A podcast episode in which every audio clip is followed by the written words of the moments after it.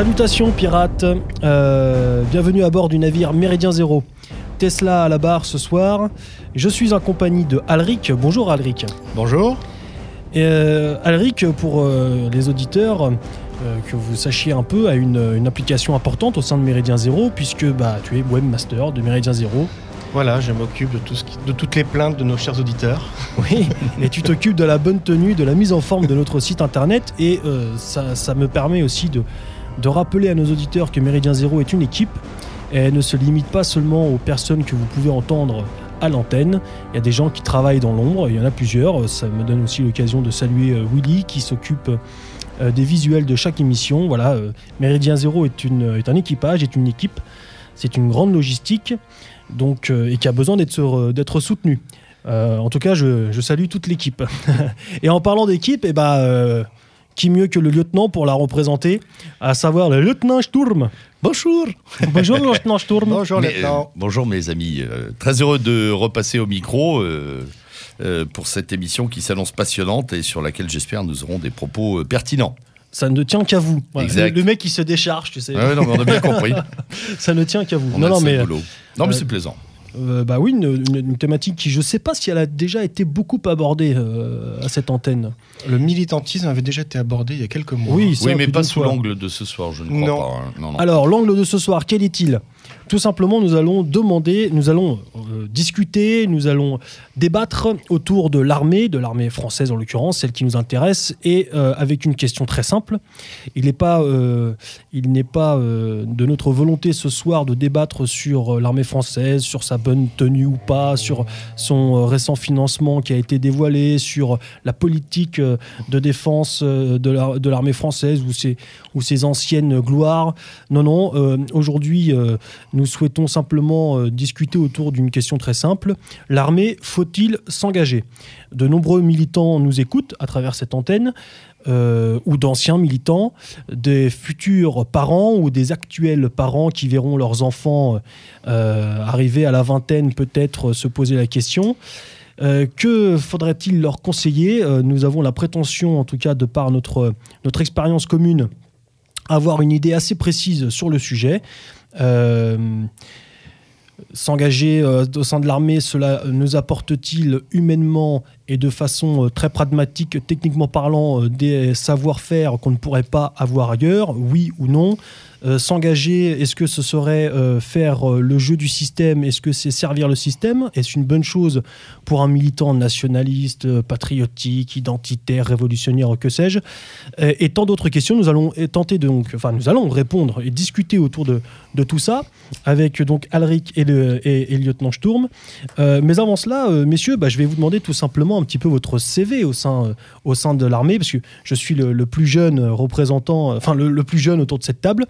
Pour ma part, je n'ai, euh, et je suis le seul autour de la table à n'avoir aucune expérience euh, dans l'armée, puisque j'étais trop jeune pour, pour ne serait-ce que faire mon service militaire. Jacques Chirac l'avait déjà euh, éradiqué. Mais euh, vous avez, vous, une expérience euh, dans l'armée et euh, double légitimité. Vous avez aussi une expérience, petite ou grande, dans le militantisme.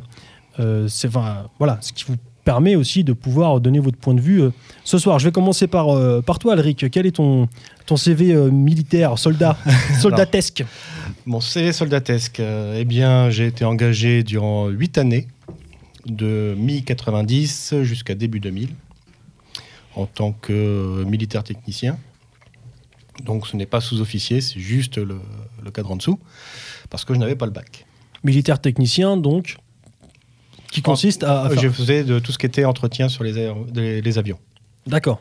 J'étais chaudronnier aéronautique, pour plus de précision. Donc c'est pas l'image du soldat qu'on peut avoir. euh, Du tout. D'accord. Mais bah, les petites mains derrière pour que justement nos appareils puissent aller. euh, Bien sûr, ça qui est intéressant aussi, c'est que l'armée, c'est un très très grand nombre de, de professions, de, de, de, métiers. Tout à fait. Ensuite, j'avais euh, postulé dans différentes, enfin dans l'armée marine ou dans l'armée de terre, mais j'avais pas la possibilité d'effectuer ce que j'avais fait dans le civil auparavant, parce que j'ai fait un apprentissage chez les compagnons en tant que chaudronnier, et je voulais devenir chaudronnier aéronautique. Ah ouais. C'est Et sympa ça. Ce que me permettait de faire l'armée de l'air, parce que je postulais pour un poste. Et non Mhm. pas, euh, j'étais pas pris euh, dans un, tas de personnel qui après allait être dispatché dans les unités. Et euh, donc après 8 ans, je suis euh, parti en fin de contrat.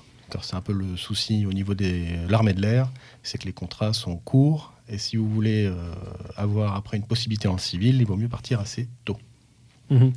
D'accord. Ouais, donc 8 ans au sein de la, la- la Grande Muette. Voilà. Euh, donc ça, oui, ça, ça peut donner un petit peu, euh, ça donne un, un aperçu, une idée de ce que peut être l'organisation interne. Euh, mon lieutenant, Oui. pour vous, quel est, que pour toi, allez, quel est le, quel est le On a une certaine l'expérience. Bah oui, oui. Voilà. Euh, alors moi, c'est plus modeste que le camarade et en même temps avec, euh, euh, on va dire, un, autre euh, environnement. Je suis né dans une famille de militaires, d'un père militaire, lui-même fils de militaire, lui-même petit-fils de militaire et arrière- arrière-petit-fils de militaire. Officier français de père en fils, euh, serviteur d'unités comme les chasseurs à pied, euh, euh, chasseurs alpins, euh, un peu dans la marine, pas mal de gens aussi dans les unités d'infanterie, notamment la Légion étrangère. Voilà. J'ai donc baigné, comme dirait euh, notre ami Opélix, depuis tout petit. T'es tombé dedans? Tombe complètement. J'ai vécu, si ce n'est dedans, proche des casernes. Je suis amené dans un hôpital militaire, pour tout dire. Euh, L'armée a donc constitué, finalement, pendant euh, toute euh, mon enfance et mon adolescence, l'environnement naturel de mon quotidien. Je n'avais, pour la plupart de mes copains d'enfance, que des enfants de militaires, normal, puisque nous déménageons régulièrement, donc la connivence s'établit entre enfants de militaires, c'est assez rapide. Et euh, évidemment, le cadre de l'existence euh, parentale et familiale était très lié euh, aux affectations de mon père au sein de la Légion étrangère et de l'armée française.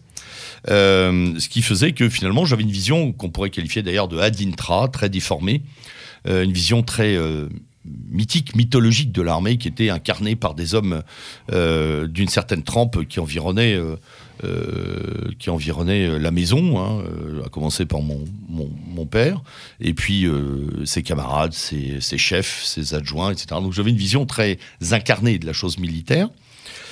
Ce qui m'a conduit tout naturellement, quand j'ai réfléchi à mon parcours, à me penser d'abord une carrière militaire. J'ai commencé à, par euh, passer quelques années dans un lycée militaire et ensuite me dire bon bah je vais faire une prépa, présenter les concours, euh, notamment Saint-Cyr-l'École, en l'occurrence euh, le concours de Saint-Cyr-Couette-Quilan, pardon, en l'occurrence euh, pour euh, pour enchaîner et faire finalement comme la tradition euh, familiale euh, l'évoquait depuis des générations, euh, euh, être un officier.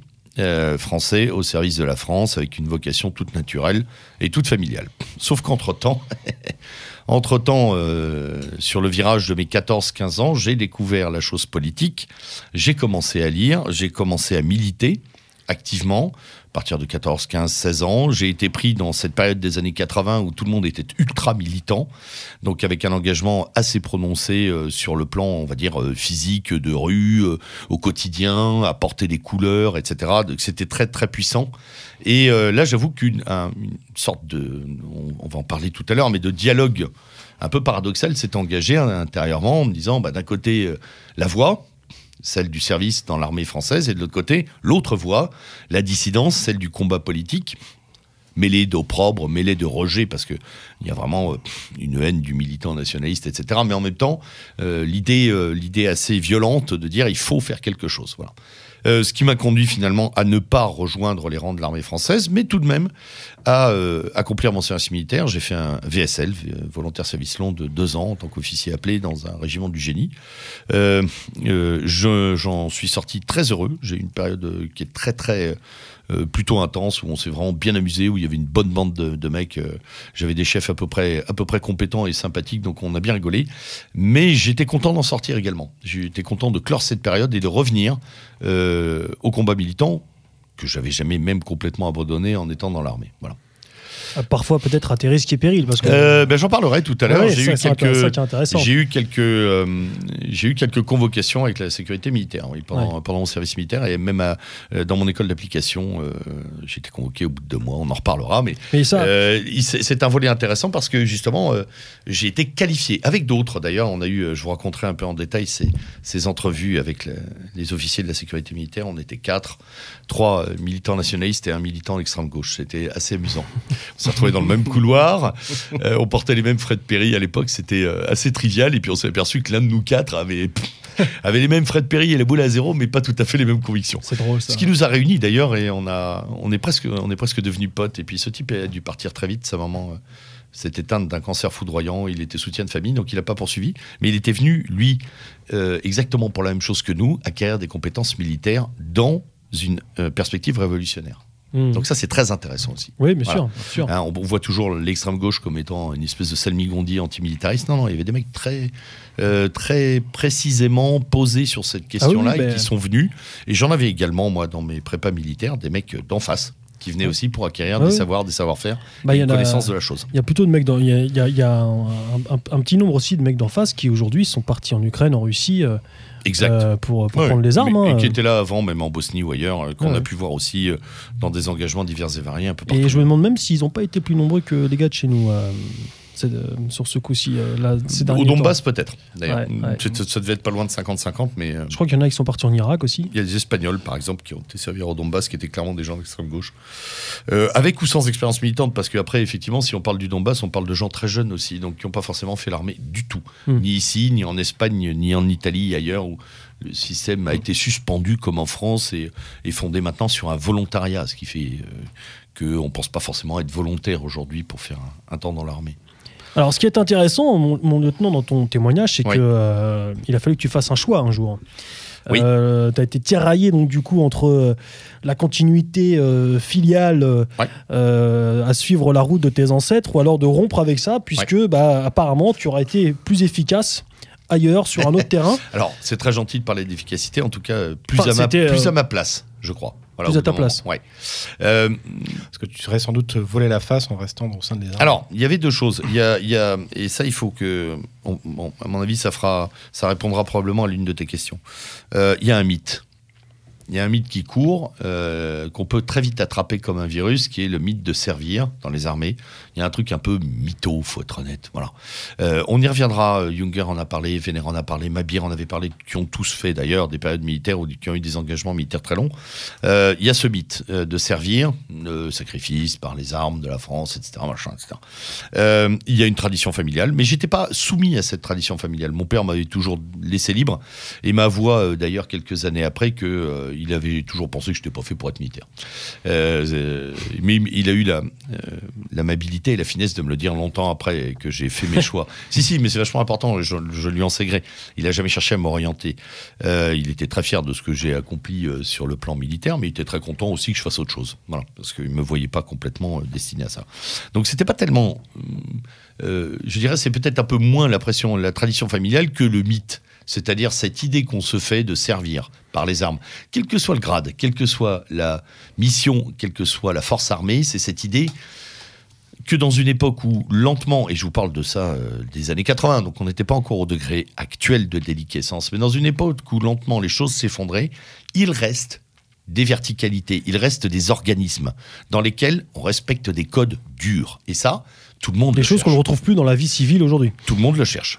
Et c'est pour Tout ça que je vais avoir un point de vue très mitigé ce soir, où je vais balancer sans arrêt entre des oppositions très nettes que je développerai tout à l'heure, et cette idée que je- je- je- on, peut- on peut, on ne peut pas porter l'opprobre à des jeunes qui s'engagent aujourd'hui, qui sont en quête d'une sorte de vérité un peu, un peu éclatante, même si c'est moins vrai, de moins en moins vrai dans les armées.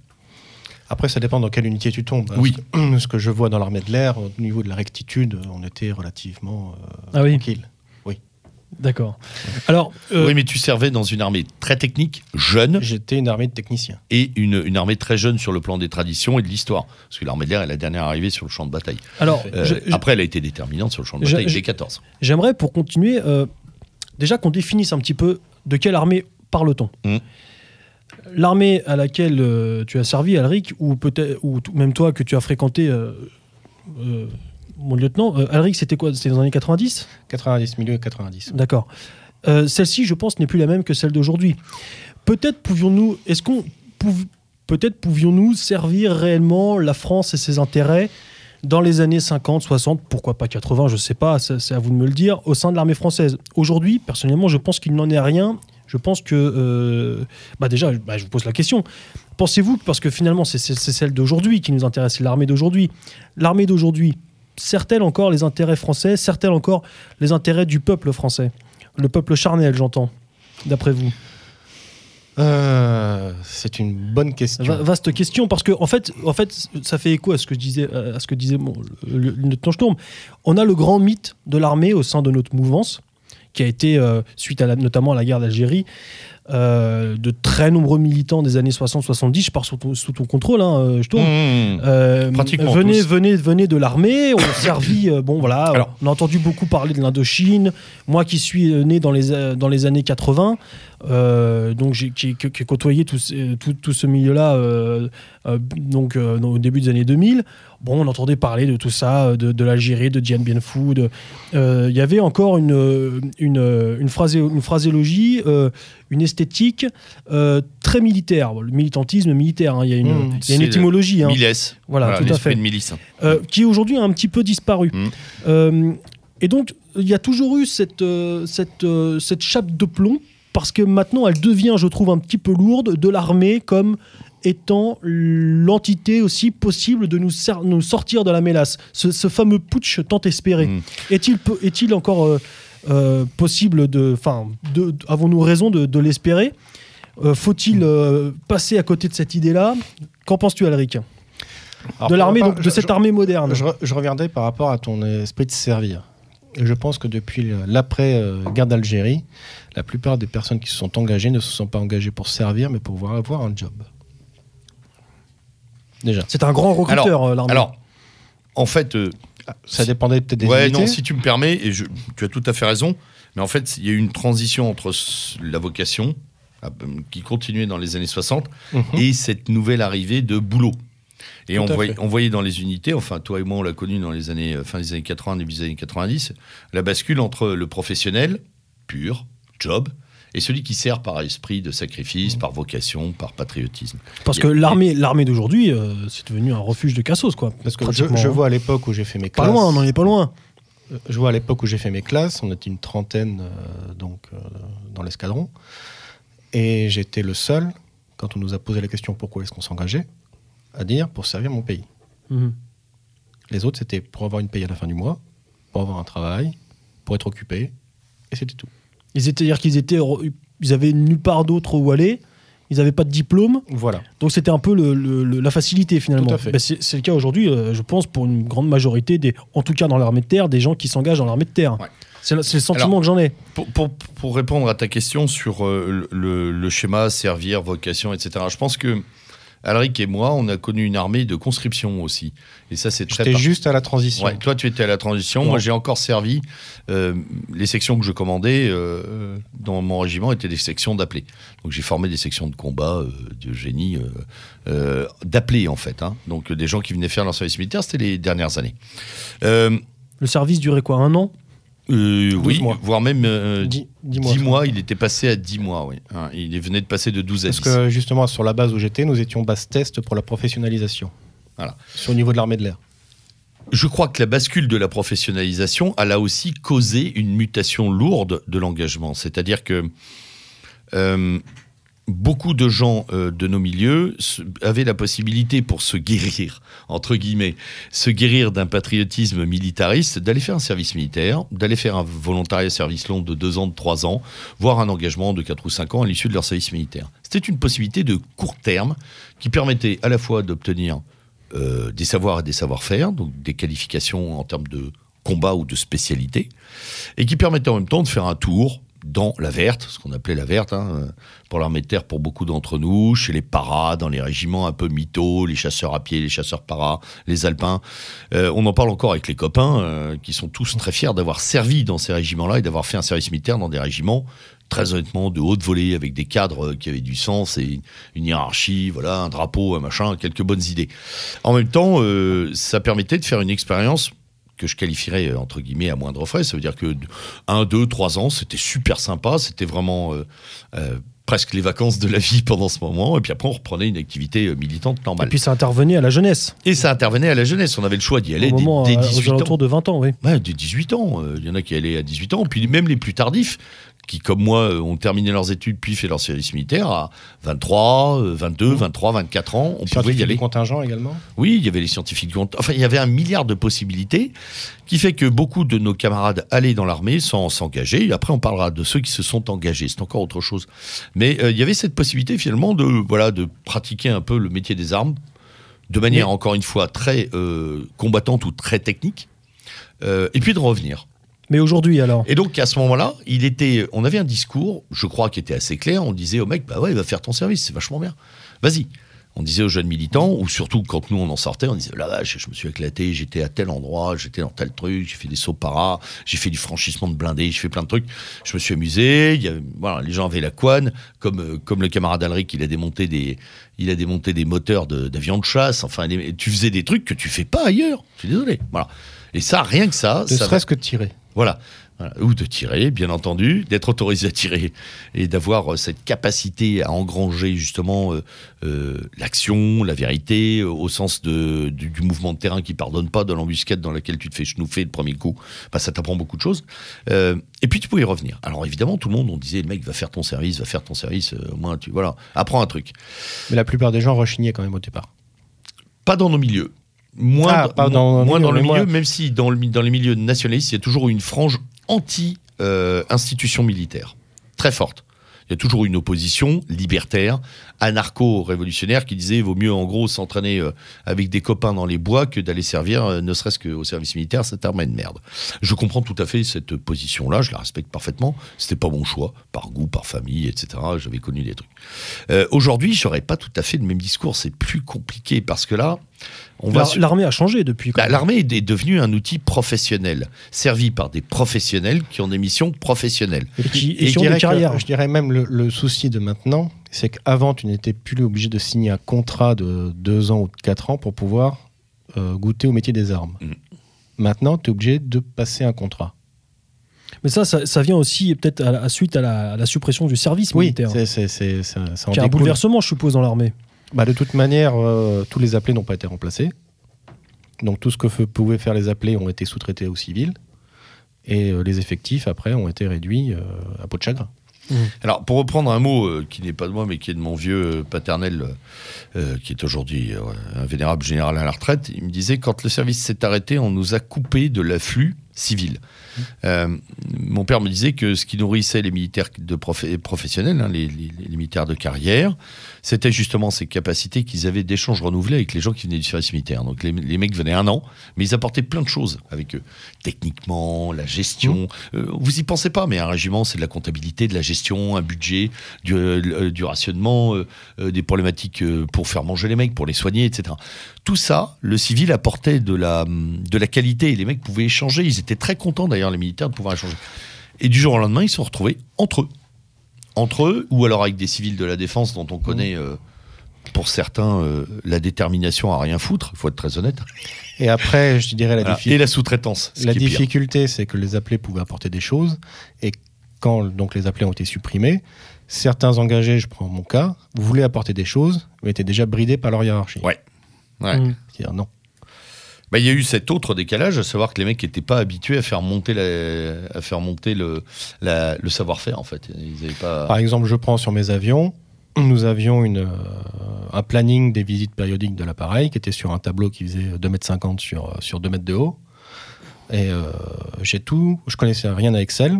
J'ai appris Excel sur le, le tas, tout seul. Et j'ai fait le tableau de vieillissement des avions sur un fichier Excel. Et Oui, ça, oui. C'est- j'ai c'est-à-dire que dû, c'est- j'ai dû quand même insister, aller à l'encontre de ma hiérarchie pour leur proposer ça et de finaliser le, le système. Ouais. Parce qu'eux, ils disaient non, il faut être ingénieur, il faut être machin. Moi qui me sortais de mon CAP BEP, je dis non, il n'y a pas besoin d'être ingénieur. Et je leur ai sorti le, le système et après, ils ont euh, peint en blanc leur euh, grand panneau et euh, ils ont récupéré mon fichier Excel avec mes graphiques. Mais alors, bon, alors, maintenant que la situation est. Enfin, après avoir exposé tout cela, on va mettre un peu les pieds, les, les pi- les pieds dans le plat. Donc, l'armée d'au- d'aujourd'hui, euh, de 2018, n'est plus celle de 1988 euh, et ou 98. Euh, Conseilleriez-vous à des militants de 17-18 ans de s'y engager dans cette armée? Alors moi, je dirais, est-ce que c'est une volonté de servir Mais servir quoi? Est-ce que je fais un parallèle entre euh, l'époque le- de l'Empire Est-ce que je dois servir l'Empire ou l'Empereur? Est-ce que je dois servir la France ou est-ce que je dois servir les politiques? Moi, c'est aussi pour ça que j'en suis parti. J'ai des amis qui, auraient, euh, qui voulaient être pilotes de chasse, et puis au final, ils, ont, ils en avaient tout à fait les capacités. D'ailleurs, ils sont pilotes civils. Et ils ont dit au dernier moment, ils ont dit non, j'ai pas envie de me faire euh, prendre des pruneaux pour les politiques que l'on a.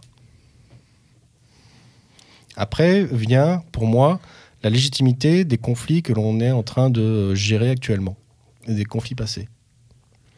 L'histoire de la Libye n'a pas mis énormément de, euh, d'honneur à nos armées, j'estime. Euh, oui, tu n'es pas le seul, on est bien d'accord là-dessus. On, l'a même traité à ce micro à plusieurs reprises. Le Mali et le Niger, je suis beau d'or que quelques mines d'or de M. Bolloré ont été euh, protégées par nos soldats. Mais alors ça, ça c'est de- ça c'est pour des raisons effectivement euh, politiques, Euh, pour des raisons personnelles, humaines. Alors, euh, là, là, moi, je répondrais d'une autre manière. Euh, à ce moment-là, je dirais que ce qui perdure depuis euh, mes 20 ans, ceux du camarade Alric, euh, qui sont un tout petit peu plus tardifs que les miens, mais on n'est pas si lointain, et les 20 ans euh, des autres, jusqu'à mon fils qui a aujourd'hui 13 ans et qui se destine à une carrière militaire, qui est, fermement et complètement accroché à ça depuis ses 8 ans, c'est quand même un, bon moment. Il oriente ses études vers un lycée militaire, etc. etc. Il est prêt là. En tout cas, mentalement, il est accroché. Il aura bien le temps de changer, mais je ne l'empêcherai pas s'il veut le faire. Ce qui perdure, c'est quoi? C'est l'idée, la volonté de trouver une verticalité dans un monde mou. Dans un monde qui n'a plus ni contour ni forme. On cherche une forme et on cherche. Ah, bravo. Hein, Mais juste on les- m'appelle pas de la journée. non, non, mais juste avant l'émission, on dit éteignez les portables. Et Ah, c'est et, et- et- le monsieur Laouloyer de l'émission qui sonne. Non, il y a toujours cette idée euh, d'aller chercher une forme, d'aller euh, et là on peut faire un petit détour parce que disait euh, Ernst Junger hein, quand il disait que l'armée était l'exil intérieur, l'endroit où on n'avait pas encore accéléré avec la modernité, où on était encore dans des formes décélérées, non touchées, où on respectait des ordres au sens de l'ordo, c'est-à-dire un ordonnancement hiérarchique, des codes, des principes, une tradition qui était posée. Est-ce que c'est toujours vrai? C'est ça le problème. C'est-à-dire que le, mythe et la tentation de l'exil, euh, la tentation du repli sur les valeurs en se disant, bah au moins dans l'armée, c'est pas pareil. On respecte tatati tatata. Est-ce que c'est encore vrai ou est-ce que c'est déjà, depuis 20 ans, 30 ans, une pensée complètement magique, c'est-à-dire un miroir aux alouettes, et que la structuration interne de nos armées est déjà à l'image de notre société Parce que pourquoi ne serait-elle totalement épargnée? Pourquoi ne serait-elle pas aussi contaminée par l'individualisme, le carriérisme, le côté, ce que disait très très bien Alric tout à l'heure, bah, moi je viens pour avoir un job. Je l'ai vu moi quand j'étais euh, officier appelé, que je servais en régiment, il y, a des, il y a des gars qui étaient là très clairement et qui me disaient, oh moi à 17h je me barre, hein, le, lieutenant, euh, euh, le lieutenant a terminé. Et Moi, je leur Bon, disais, on a vu, on a vu ces derniers temps des cas de, de désertion au sein de, au sein de l'armée. Ah, Parce que, parce que les conflits engagés par l'armée française n'allaient pas dans le sens de- des convictions, notamment religieuses, de certains soldats. Ce qui d'ailleurs n'est pas nouveau puisqu'on l'avait déjà vu pendant la première guerre du Golfe Tout à fait. où des, euh, où Ou des- en Bosnie. ou en Bosnie où des soldats musulmans avaient déjà euh, Mais là, c'est de plus en plus quand même. hein. oui oui et euh, c'est pas nouveau non plus puisqu'on l'avait vu Avec les rations halal. on l'avait vu pendant l'intervention de des euh, des GI euh, pardon des Marines à Grenade si tu te souviens bien Alric où les mecs avaient arrêté de- d'attaquer le deuxième jour de l'offensive parce que la bouffe était froide Mhm. Je vous parle ici de l'US Marines Corps, donc euh, corps d'élite de l'armée américaine. Les mecs s'étaient arrêtés en disant la bouffe est froide, on n'avance plus. Euh, Ras-le-bol de vos rations de merde, on bougera quand tu auras à manger. Euh, voilà. le recrutement est ce qu'il est? Le mythe, il est porté, on le sait, par, par des récits que les gamins lisent. Voilà, ils ont Mabir entre les mains, ils ont Vénère entre les mains. Toutes gens qui ont Ernst von Salomon. Ernst von Salomon, toutes gens qui ont servi dans des armées extrêmement euh, verticales, valorisantes, etc. Euh, ils ont lu peut-être euh, Vénère euh, pour une critique positive qui dit à un moment il faut aussi prendre les armes pour voir ce que ça donne, hein, s'entraîner un peu. Et donc il y a cette tentation de repli sur les valeurs, la tentation d'un- d'une sorte d'exil en disant moi je vais dans les endroits de la société où ça tient encore debout. La question est fondamentalement est-ce que ça tient encore debout? Là j'aurais aujourd'hui euh, j'ai pris quand même le temps de téléphoner à quelques copains qui sont encore dans l'institution en ce moment, tout grade, toute profession confondue. Officier me disait que la- les armées sont en roue libre. Voilà. Euh, Ouais. Aujourd'hui, aujourd'hui, euh, euh, il y a des mecs qui me racontent des situations où les mecs obéissent s'ils veulent.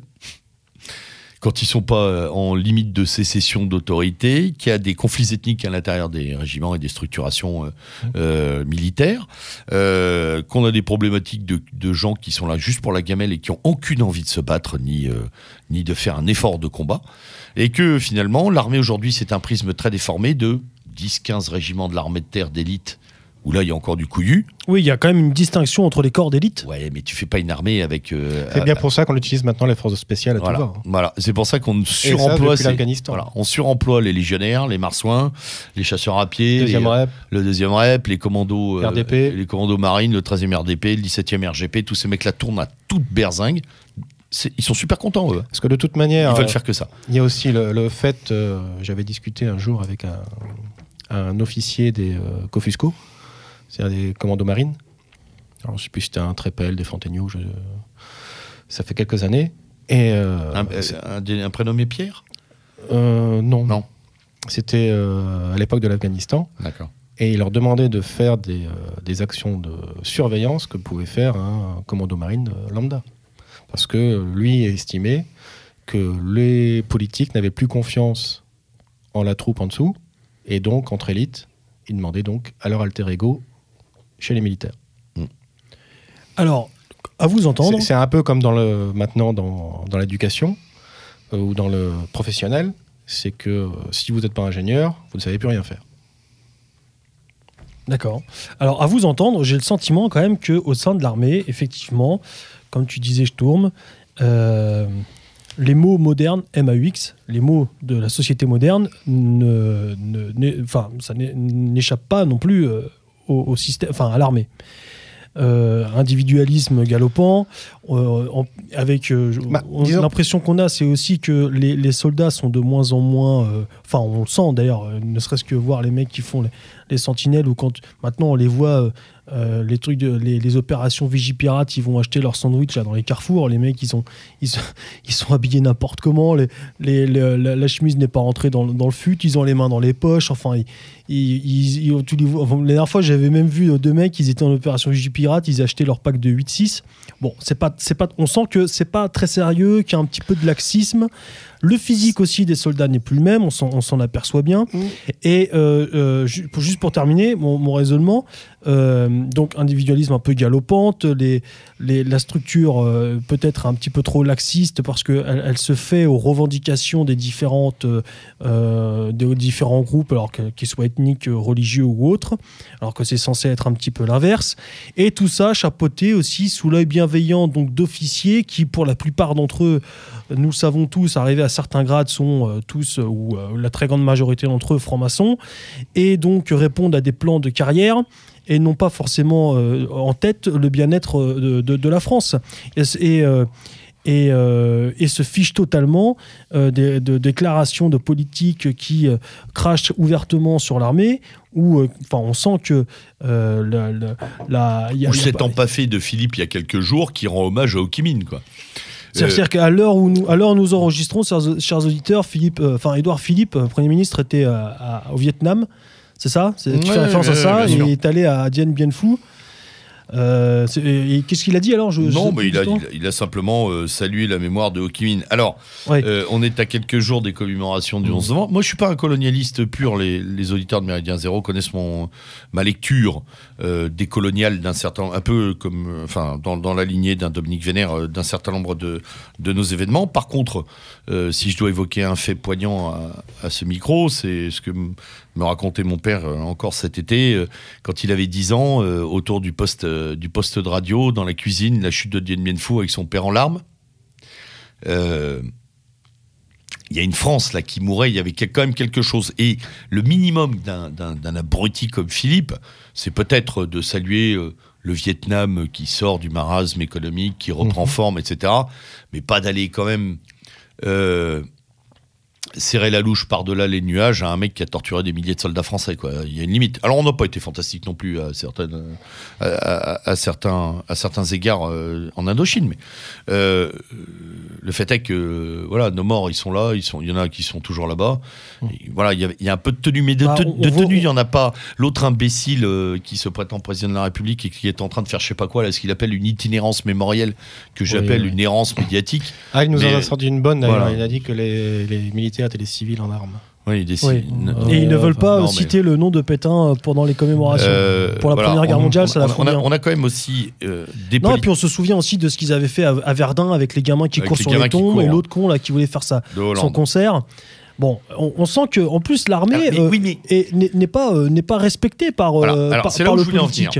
C'est là où je voulais en venir. Parce que Et les officiers ne disent Voilà. rien ou ta, très peu. question, ta question sur tout à l'heure, est-ce que l'armée a changé? Oui. Donc le, que- le et- putsch, on peut oublier ça. Oh, non. Je, je crois que Non. le silence, euh, le silence euh, entendu entre Alric et moi euh, te sert de réponse. C'est une vaste blague. Et on, y- on y viendra tout à l'heure quand on parlera de nos amis euh, encore dans les armées aujourd'hui et de leur évolution mentale. Il y aura beaucoup de choses à dire. Tu prends même dans, tu, prends même dans les années 90. Moi, j'avais mon officier, mon, mon officier supérieur d'unité qui nous disait je fais 90% d'assistante sociale et 10% de militaire. Oui, c'est ça. Déjà dans les années. Alors aujourd'hui c'est que 100%, 100% maintenant. Alors. Ah mais Donc, ouais, euh, euh, il y avait, il y en avait déjà des missions un peu borderline. euh, voilà, bref, bon, euh, sur ce plan-là, il fallait s'occuper des, des- des- des- des- de nos futurs soldats Après, comme, la, des, la- la question qu'on pourrait se comme des poser, danseuses, quoi. Ouais. qui pourrait porter polémique, est-ce que la féminisation n'a pas aussi Bien sûr que ça a contribué. contribué à ce problème Mais c'est de- pas forcément la féminisation, c'est parce que la féminisation, elle a été mise en place parce qu'il y a une volonté. Alors Non. justement, mais je voulais c'est d'ordre général finalement. C'est là où tu te trompes. Enfin, moi, j'estime que c'est pas vrai. Parce que de toute manière, si tu veux t'engager, tu es obligé de passer un concours. Donc, s'il n'y a pas de femmes, tu n'en auras pas. Et d'ailleurs, des, des endroits où il n'y en a pas, euh, toujours. Voilà. Non mais, oui, mais il y a euh, bien une volonté de vouloir intégrer des femmes. Oui, Malgré mais si jamais elle ne postule pas, il n'y en aura pas. Ouais. Et après, je vois quand je faisais mes classes, déjà, je trouvais ça anormal que les personnels féminins, d'abord, on ne dit pas des femmes, on dit les personnels féminins, Ouais. n'avaient pas les mêmes, barrières, les mêmes barèmes d'examen que Ouais. les hommes. Ouais.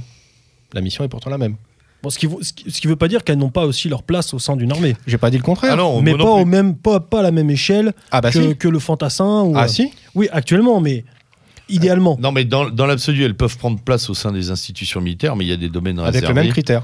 Euh, ou alors elles le font avec les mêmes critères, ou alors il y a des domaines réservés, dans comme les, les unités combattantes, où on, on met pas de barème avec de résistance physique, de machin, de trucs. Bon, hormis les problèmes, euh, je dirais, de, de logistique pure avec le- la féminisation, je crois plutôt que le politique a essayé, euh, après la Pour guerre revenir un petit peu oui, sur ce Ouais. sujet.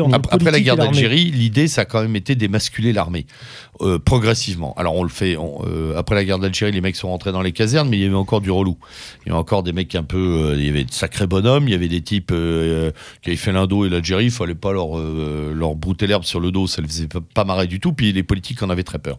Donc l'idée, ça a été petit à petit de euh, finalement de euh, de de dissoudre euh, l'esprit De Gaulle qui a- qui a commencé. oui, De Gaulle a commencé. De Gaulle a commencé. C'est pour ça que je parle de l'immédiate Algérie française. Mmh. C'est-à-dire de dissoudre ce qui faisait ce qui, a fait le, sel ou euh, on va dire la, beauté ou même euh, la grandeur des, armées, c'est-à-dire cet esprit de corps, cette tenue, etc. En d'abord en professionnalisant au sens de euh, c'est un métier, c'est plus une vocation. Voilà, quand on change de discours et on change de registre, le métier des armes, machin, etc. C'était plus une vocation ou un sacerdoce comme de prendre la soutane ou voyez, là on était dans un truc, c'est faire carrière. Bon. Euh, et ensuite, l'autre idée, je crois, elle est. euh, alors, les politiques s'en sont très bien occupés, gouvernement après gouvernement, majorité après majorité, gauche-droite confondus. Ils ont tous dessoudé l'outil pour, à leur idée, fausse d'ailleurs, de le rendre plus malléable et plus euh, docile. D'ailleurs, on le voit avec les, les- les différentes attributions de budget, Voilà. qui est très légèrement à la hausse depuis un ou deux ouais, ans. mais c'est un leurre. on Enfin, en depuis reparlera 40 ans, dans c'est effondre- un effondrement total. C'est- effroyable, on en reparlera. dans- On est en train de monter avec le Père Alric une émission de défense, donc on en parlera proprement Mhm. de cette loi. Mais c'est vrai, et personne n'a rien dit. Et parce, pourquoi? Eh bien parce que dans les forces armées, la fameuse grande muette l'a été parce qu'il y avait eu le putsch d'Algérie et Mhm. qu'à partir de ce moment-là, on lui a interdit quoi que ce soit. Et même si les mecs n'étaient pas d'accord, ils, ils donnaient du menton et du salut aux guignols euh, politiques qui les servaient et c'était cuit. C'est-à-dire que de haut en bas, au lieu de démissionner, les mecs se sont mis à, euh, servir. Et euh, comme je dis souvent, du service, on est passé à la servitude, parce que même si on n'est pas service. d'accord, on continue, et de la servitude à l'asservissement. On n'a pas un contre-exemple avec euh, le frère de Villiers là euh, Je me Alors, souviens plus de son nom. Encore pardon. une fois, pour moi, non. comment s'appelle-t-il déjà monsieur Euh, pour, pour que les, pour Général de Villiers, mais j'ai plus son prénom pour en tête. clarifier les choses pour, le- pour les C'est le auditeurs. général de Villiers, mais j'ai plus euh, son prénom en tête. D'ailleurs, c'est pas intéressant parce que Qui a claqué la porte. Oui, mais au moment de. C'est pas un contre-exemple ça? Non, parce qu'il était, il était retraitable. Voilà. Et comme d'habitude, Il avait été prolongé de 6 mois. Six je mois, crois. voilà. pour, pour, pour finir la loi de programmation et pour euh, soi-disant euh, entériner les budgets. Euh, je n'ai encore, euh, vu- je n'ai, j'ai pas vu beaucoup d'officiers Soublé. ou sous-officiers. Enfin, j'ai pas vu Soublé, ouais peut-être quelques uns. Celui qui, était, qui avait été arrêté. euh, Il y avait eu bon, un- il était. Il y avait eu un chef de 2S. corps de la 13 quand la 13 a été virée de Djibouti par un décret de l'autre imbécile de maire de Bordeaux là. Juppé Juppé qui avait d'un trait de plume comme ça entre deux avions foutu la 13 dehors de qui était à à Djibouti. Mhm. Euh, Il l'avait foutu dehors comme ça d'un trait de plume pour s'amuser. Il y il avait une lettre très très courageuse du chef de corps de la 13 qui à mon avis a dû finir sa carrière très très vite juste après. Euh, Il y a encore des mecs qui ont euh, on va dire euh, les, euh, les noisettes au bon endroit Et il y a l'exemple prennent- aussi de ce général qui s'était fait molester, euh, arrêté, je Retraité, lui aussi. euh, Oui. qui était Euh, retraité. Alors, un général n'est jamais en euh, retraite, Calais. etc. Oui. Oui, comment il s'appelle Général, euh, Pigmal. Pigmal, c'est ça. Là, il général, était retraité. Que je connais très bien d'ailleurs. Un peu trop tard, Euh, euh, un général n'est jamais en retraite, il est en deuxième section, il est toujours rappelable, il est actif, blablabli, blablabla.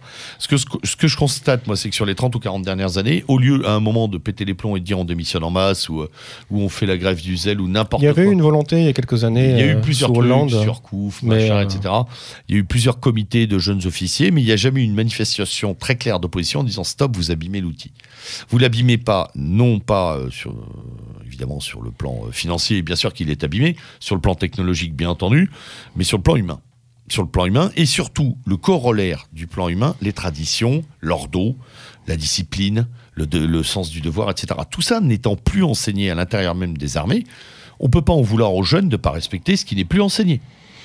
Et l'armée, comme toutes les autres structures, moins, rapidement, mais comme l'école, a désengagé de la citoyenneté, de la nationalité et de la patrie et du fait de servir la nation, elle a désengagé ceux qui arrivaient. Ce qui fait que, au grand paradoxe, les gamins qui arrivaient avec la tête dans le mythe, hein, avec des images de parachutistes tombant euh, euh, sur la crête ou euh, je sais plus où, je fais des clins d'œil à diverses armées, on s'amuse, mais avec des trucs mythos, euh, du Saint-Cyrien de 14 qui sort avec son casoar et ses gants blancs, euh, de Ningesser et Colli, euh, Mhm. de Fonck sur lequel vous avez fait une mission, etc., etc., de ces types extraordinaires, ben ils arrivent et ils arrivent dans un truc où on leur dit eh, pas trop, Surtout pas, pas. trop, pas trop, toi, Surtout pas. toi t'es un peu un faf là, pas trop là. Attention, Ouais, on toi, m'a même fait le reproche parce que j'avais les cheveux trop courts. voilà. mais si, mais c'est si. pas mal mais euh, des choses comme ça, on en a eu plein. Et Pas mal ça. on en- on- on Ou en- alors, En euh, fait, on sert pas de maître. Voilà. C'est tu t'es rattrapé parce que tu nous as bien fait pousser depuis. Hein. Ah ouais, dis donc, on, se voit, on se voit dans ses cheveux. savoir, pour chaque- faut, chers bon. auditeurs, faut savoir qu'à chaque fois qu'Alric prend la parole, il est obligé de, faire un grand mouvement de tête afin de mettre ses Voilà. cheveux dans Alors moi, ce qui m'éclate, c'est que je, je, je me vois dans ses cheveux qui brillent là. Comme une boule de billard. Et donc, euh, pour en revenir tout à l'heure à ce qu'on faisait euh, au sein des armées quand on voulait faire du militaire, euh, donc ça nous arrivait à peu près une à deux fois par an de faire des sorties combat, mais c'était plutôt sorties alcoolo entre amis. Mhm. Donc on allait euh, sur l'île d'Oléron, et puis euh, chacun rapportait son obus de 75, le saucifleur, et puis c'était... euh, Alors là, du coup, on ouvre un autre volet, merci Alric, euh, qui est celui de l'expérience personnelle.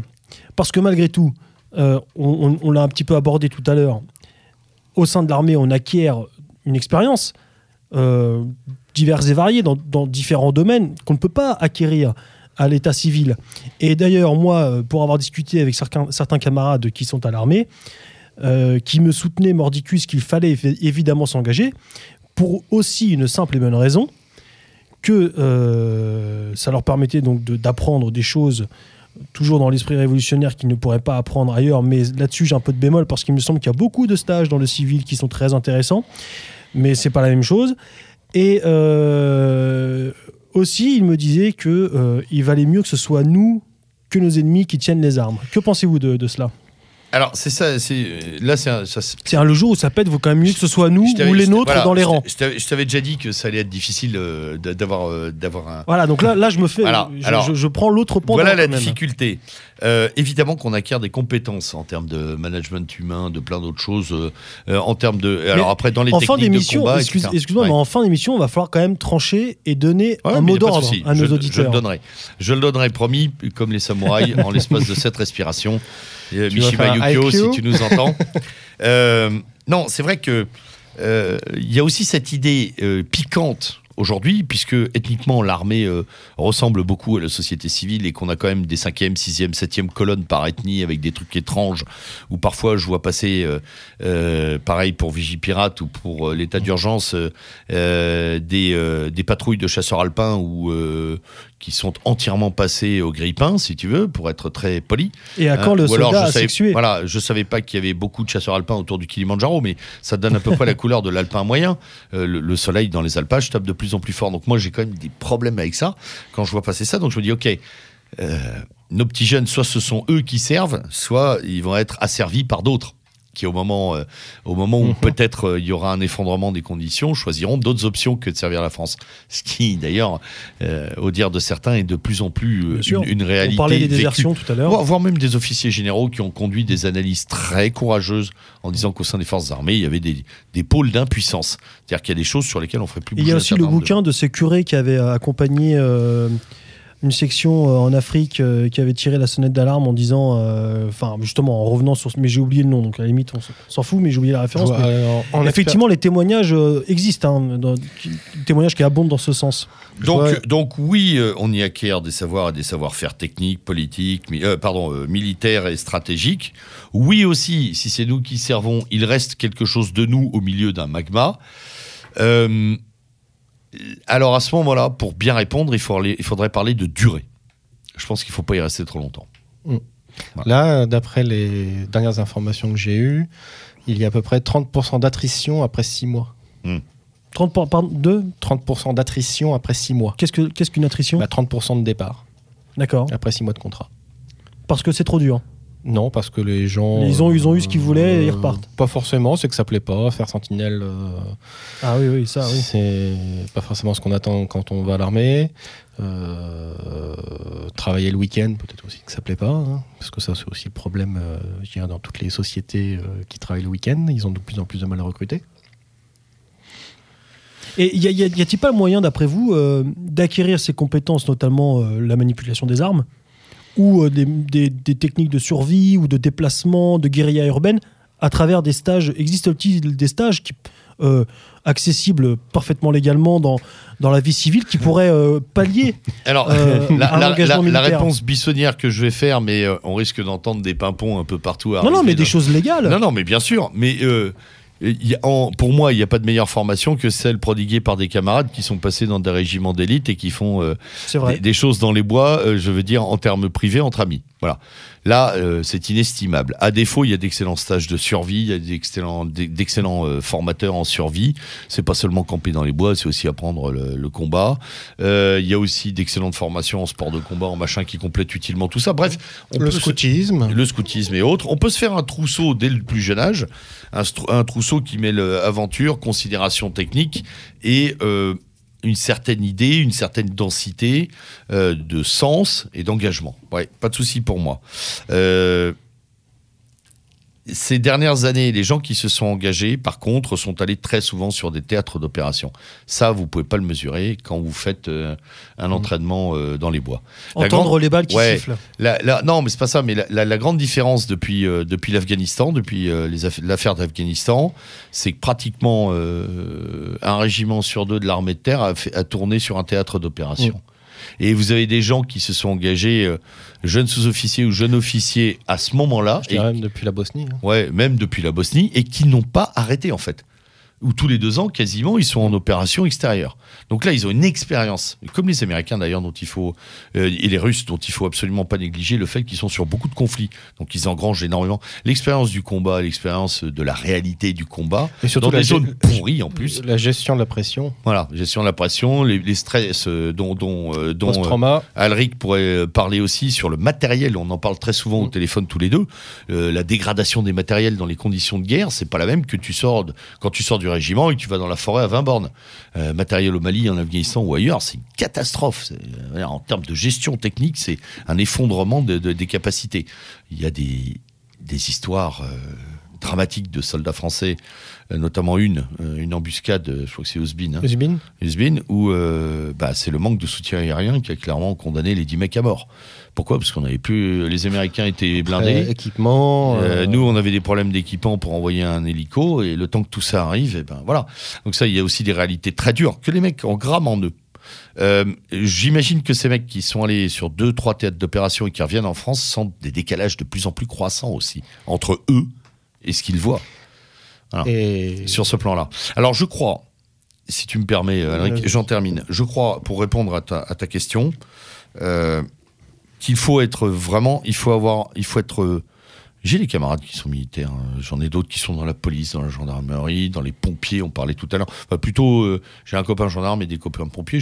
Si, il doit y avoir une, connaissance, euh, d'ailleurs un, auditeur fidèle de Méridien Zéro qui est dans les forces de police, il se reconnaîtra. Euh, ces gens-là ont un mental d'acier, c'est-à-dire qu'ils sont capables d'être en exil dans leur exil. C'est vachement difficile, c'est ce que disait Aldric tout à l'heure, c'est-à-dire qu'il était le seul à dire je m'engage pour servir la patrie. C'est-à-dire que même dans une institution où on pense retrouver de la forme et où on pense être finalement avec ceux qui partagent peu ou prou une partie de nos options, c'est pas vrai. On est dans, on est, on est une Ah, minorité. c'est clair que je me On- sentais seul. hein. Voilà, on est une minorité dans la minorité. C'est-à-dire, on est dans un système que plus Bon, personne. ça, ça, ça nous connaît, ça. Ouais, mais au bout d'un moment, c'est fatigant. Ouais. C'est-à-dire que tu viens dans l'armée en te disant j'arrive, euh, il va y avoir un peu de sens, un peu d'ordre, quelques principes. Tu t'aperçois qu'il n'y a qu'une minorité de mecs qui pratiquent ça. Et donc, à l'intérieur d'un- d'une Et ceux qui pratiquent se font sabrer. et on va y venir justement, et ceux qui pratiquent en prennent plein les gencives régulièrement, se font exclure des armées et autres, surtout de nos rivages. hein. C'est-à-dire, il faut pas être trop, euh, voilà, il faut pas être trop. On vous demande de vous calmer, etc.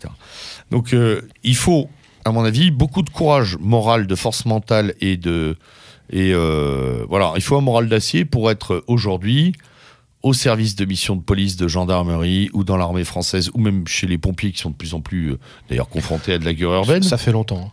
Ouais, mais je veux dire, là, c'est toutes les semaines euh, qu'on a des Ah oui, mais, etc. euh, Mais ça fait très longtemps qu'ils sont sous la charpente. Et euh, il faut une grande force mentale, à mon avis. C'est pour ça que malheureusement, on a des taux de suicide très forts dans toutes ces institutions. Euh, encore aujourd'hui, je crois qu'il y a eu un gendarme qui s'est suicidé à Matignon. On- il, faut une grosse, il faut une grosse force mentale pour résister à la connerie de l'institution, à sa désagrégation, à la couardise de ses camarades, voire à leur totale euh, idiotie, et continuer à être et à incarner dans un truc qui veut plus être ni incarné. Ça, c'est Mais fran- difficile. franchement, euh, quand je compare mon expérience militaire avec euh, maintenant, euh, depuis 20 ans, mon expérience dans le civil, je retrouve les mêmes choses. hein. ah bah, Pas- complètement. Faut pas se leurrer. hein. C'est euh, surtout pas de vagues, pour être Ouais. très, très, Ah oui. très à la mode en ce moment. Et euh, oui, il faut surtout rien dire. Et, euh, Ça va rappeler beaucoup de choses à des, à des amis qui ont pu servir dans les armées. Pas de couilles, pas d'embrouille. voilà. Tu te souviens de ça? Pas de sac, pas de vagues aussi. Nous, Ouais, aussi, aussi. Alors, un domaine peut-être euh, qui nous mettra d'accord, peut-être, c'est que l'armée euh, évolue énormément. C'est un secteur qui évolue énormément.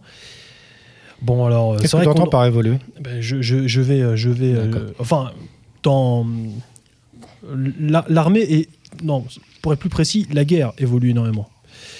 Euh, je, bon, on- n'a pas trop parlé de l'OTAN euh, ou de l'idée que l'armée française est, aussi- est, à- est- Supplétif. est- supplétif de l'OTAN et que finalement l'armée française est une est un régiment de l'armée américaine. Alors- ça, c'est autre chose. En filigrane, on est tous à peu près d'accord que sur le- beaucoup de missions, ça a été ça. Voilà, faut être honnête aussi.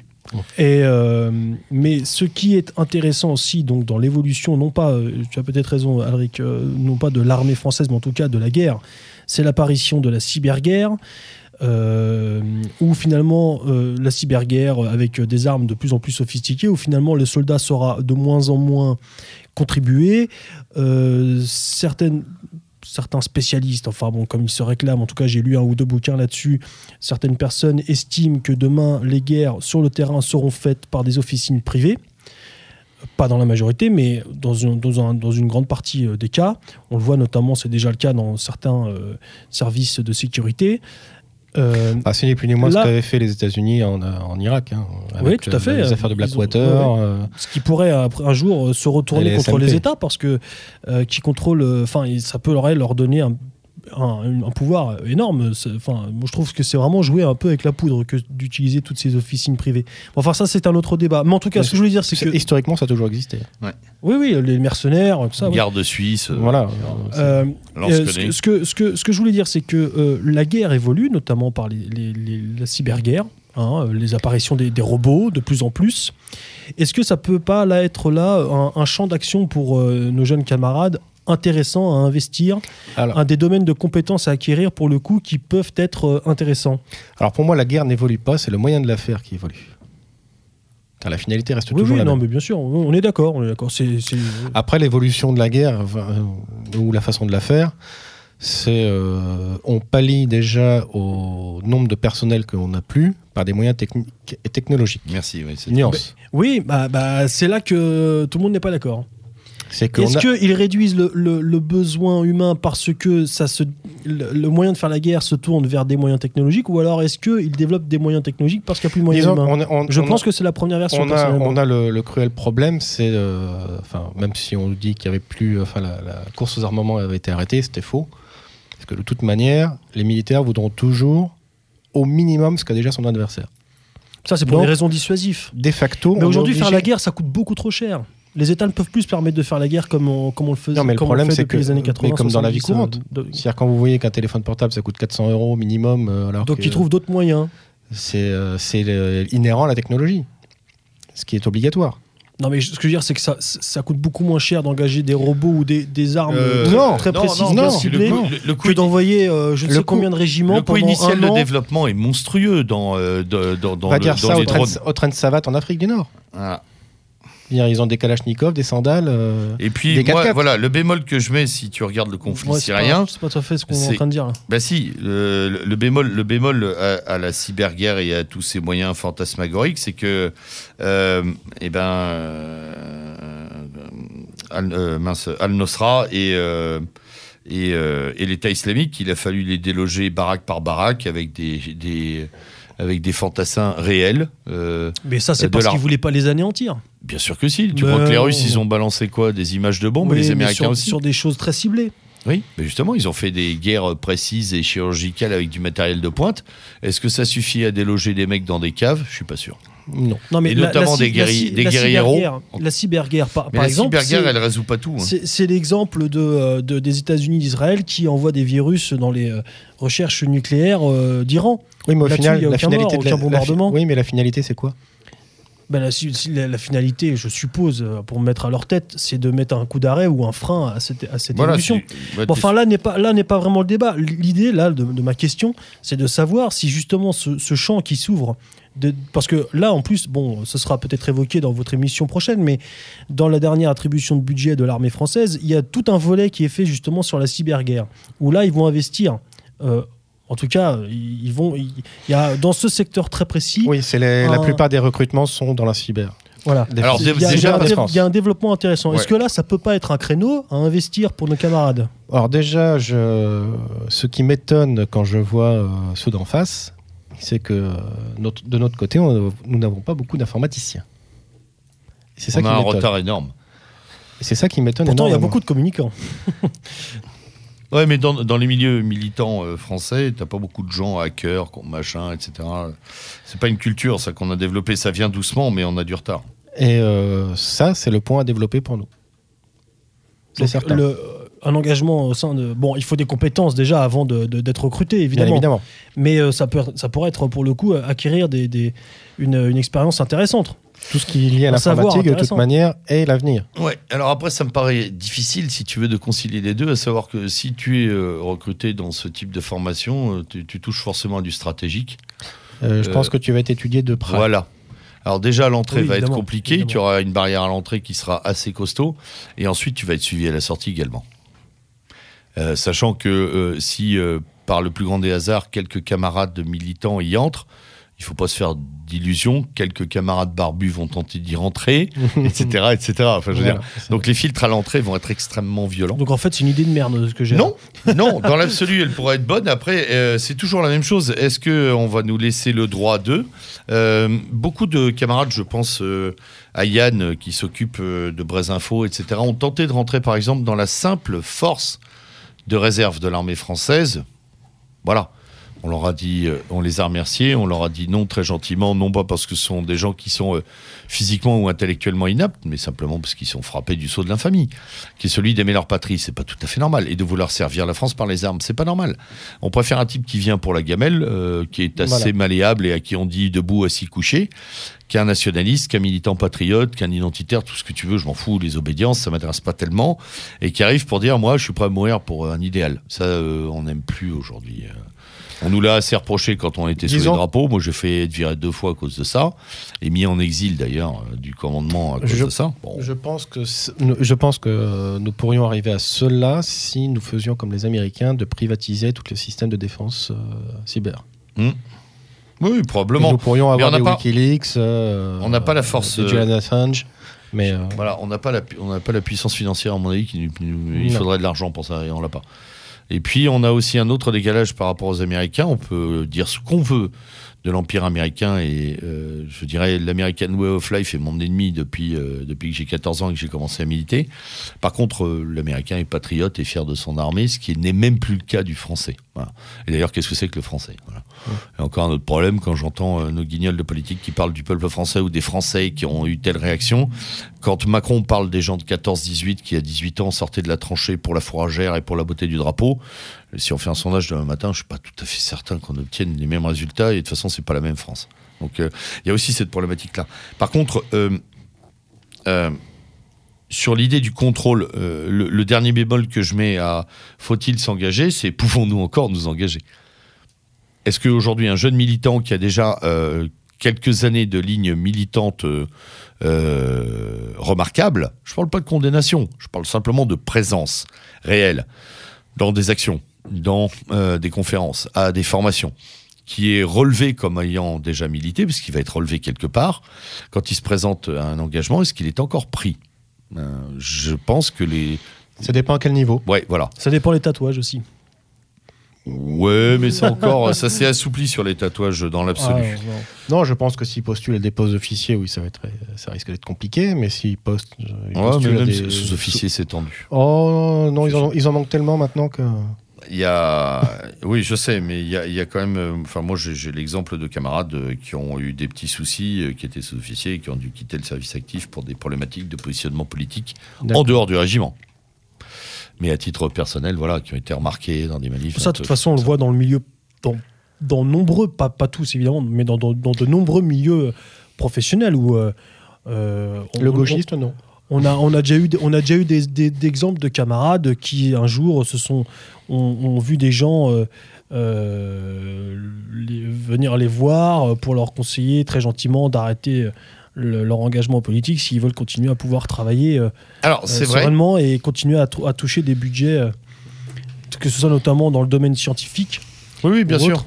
Bien Voilà. sûr, il y a des pressions des évidemment. pressions euh, qui existent. Les, les militants, euh, comme disait, hein, je vais reciter Hans Junger, qui disait que lui qui avait été militaire et brièvement militant, il était euh, très admiratif du militant, parce qu'au contraire du militaire, le militant est même détesté par son peuple. Euh, que les militaires, par période, sont applaudis, Ouais, puis il y a une de vraie- temps en temps. Alors que le a- militant est il y a un toujours... vrai risque social à être Voilà. militant. Le militant, il est détesté par ceux qui le défendent, et détesté par ses adversaires, et détesté par le pouvoir, ça fait beaucoup. Euh, en, hormis ses camarades, euh, pas beaucoup de gens euh, sont euh, en empathie avec lui.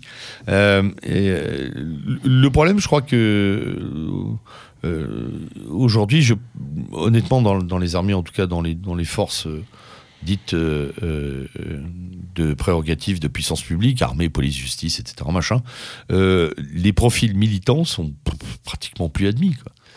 Il y a du fichage, du contre-fichage, et je pense que pour les gens s'engager, alors évidemment, comme disait Eric, en tant que, en tant que voilà, grenadier, grenadier voltigeur, euh, artilleur, euh, aviateur, euh, engagé volontaire, pas de souci, mais au-delà, au-delà de du simple pion, c'est pas facile Ça devient compliqué. ça devient, je pense que ça devient très compliqué, euh, à quels que soient les grades, euh, et surtout, enfin, en fonction des responsabilités, ça devient très dur. Ce qui n'empêche pas les mecs de le faire. hein. De- Ne vous inquiétez pas, vous avez des enquêtes de police. hein. Ouais. Ça, c'est clair, net et précis. Il remonte Voilà. très loin. Alors, euh, pour donner un exemple, euh, et puis je crois que tu en as aussi, euh, moi, je, euh, pendant mon école d'application d'officier, à mi-parcours, euh, je suis convoqué avec les trois autres zouaves là, dont je vous ai parlé. On ne sait pas pourquoi. hein. On est convoqué dans le bureau du, du, enfin, du colonel qui est adjoint de commandant de l'école euh, d'application. On est quatre, donc on découvre qu'on a un camarade d'extrême gauche. Euh, Il y a y a là un mec de, l'action française, et puis on est deux militants nationaux révolutionnaires. On se connaissait pas d'ailleurs, c'était amusant. Euh, et on comprend très très vite pourquoi on est là. Et donc on passe chacun notre tour avec. C'était quoi la DPSD ou la DRM C'était quoi c'est- Des PSD. Ouais, je pense que c'était plutôt la DPSD. Bon, on a, on a là quatre officiers de la DPSD. Euh, donc, on, entretien individuel et les mecs nous expliquent qu'ils sont là pour faire respecter l'ordre républicain. hein. Que euh, et on est et je vous parle de ça, on est au tout début des fichages informatiques, on est encore avec les fiches papier, donc chacun a droit à son petit dossier posé euh, réel ou fictif, j'en sais rien d'ailleurs, mais en tout cas voilà, ils sortent des fiches, des noms, des machins, des manifs.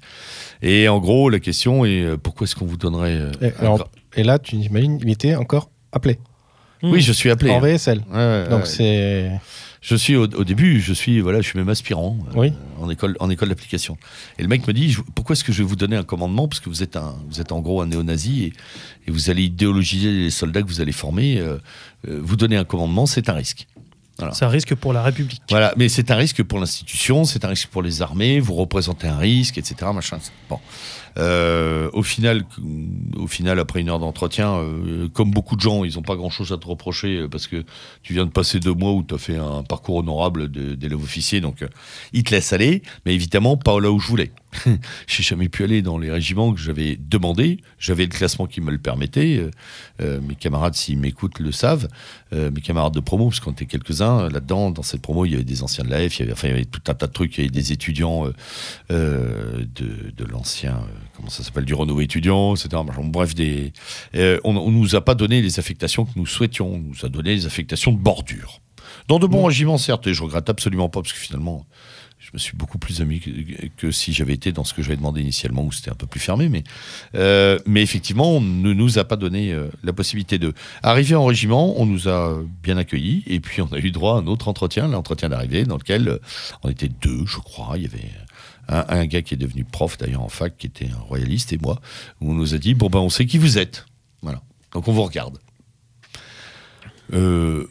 On- ça n'empêche pas de vivre. hein. Je veux dire, moi, pendant mon VSL, j'ai découvert des sous-officiers qui étaient des gens militants de chez nous. On a fait des soirées euh, dans la ville de garnison dans laquelle j'étais, où on mélangeait allègrement euh, les grades, les différents Mhm. régiments en stationnement. Et on était une vingtaine, une trentaine de camarades nationalistes. Et on a fait d'excellentes soirées. On, on a participé à, à quelques conférences, des trucs comme ça à titre privé. Mais on savait parfaitement qu'on était sans Surveillé. arrêt surveillés. Et il ne faut pas penser que euh, les gens qui rentrent dans le cadre des armées et qui appartiennent à nos milieux ne sont pas surveillés. Ils le sont, tout le temps. Voilà. Et tu as vécu la même chose à peu près, Alric, c'est ça? Moi, personnellement, par rapport à mon statut, euh, non, nettement moins. Parce que, que je me suis engagé à 18 ans, donc euh, pas de bac, donc je postulais pas à des postes d'officier ni d'encadrement. J'étais plutôt exécutant. Donc là, on passe un peu la page, mais j'en connais, euh, ils sont remontés jusqu'à 25 ans en arrière. Mhm. Ah oui. Et ils sont allés voir des voisins qu'on avait 25 ans avant. Mhm. Donc, euh, D'accord. Bon, bien écoutez, messieurs, euh, sur ce, je pense qu'on va. On est déjà à un petit peu plus d'une heure d'émission. On va observer une, une coupure musicale, pause musicale. Alors, qu'est-ce que tu nous proposes? Alors, je vous propose un, un titre du groupe Chevrotine Ah, qu'on trouve dans l'album intitulé Aux armes. Euh, Le, titre s'appelle L'épée en main. Donc, euh, qui raconte euh, une épopée guerrière. Il y a eu de nombreux guerriers, même au XXe siècle. Et vous reconnaîtrez très certainement, chers auditeurs, la référence à une célèbre déesse qui nous est chère, qui nous est chère sur Méridien Zéro, qui a pour vocation au repos du guerrier. Voilà, l'épée en main de Chevrotine. À tout de suite.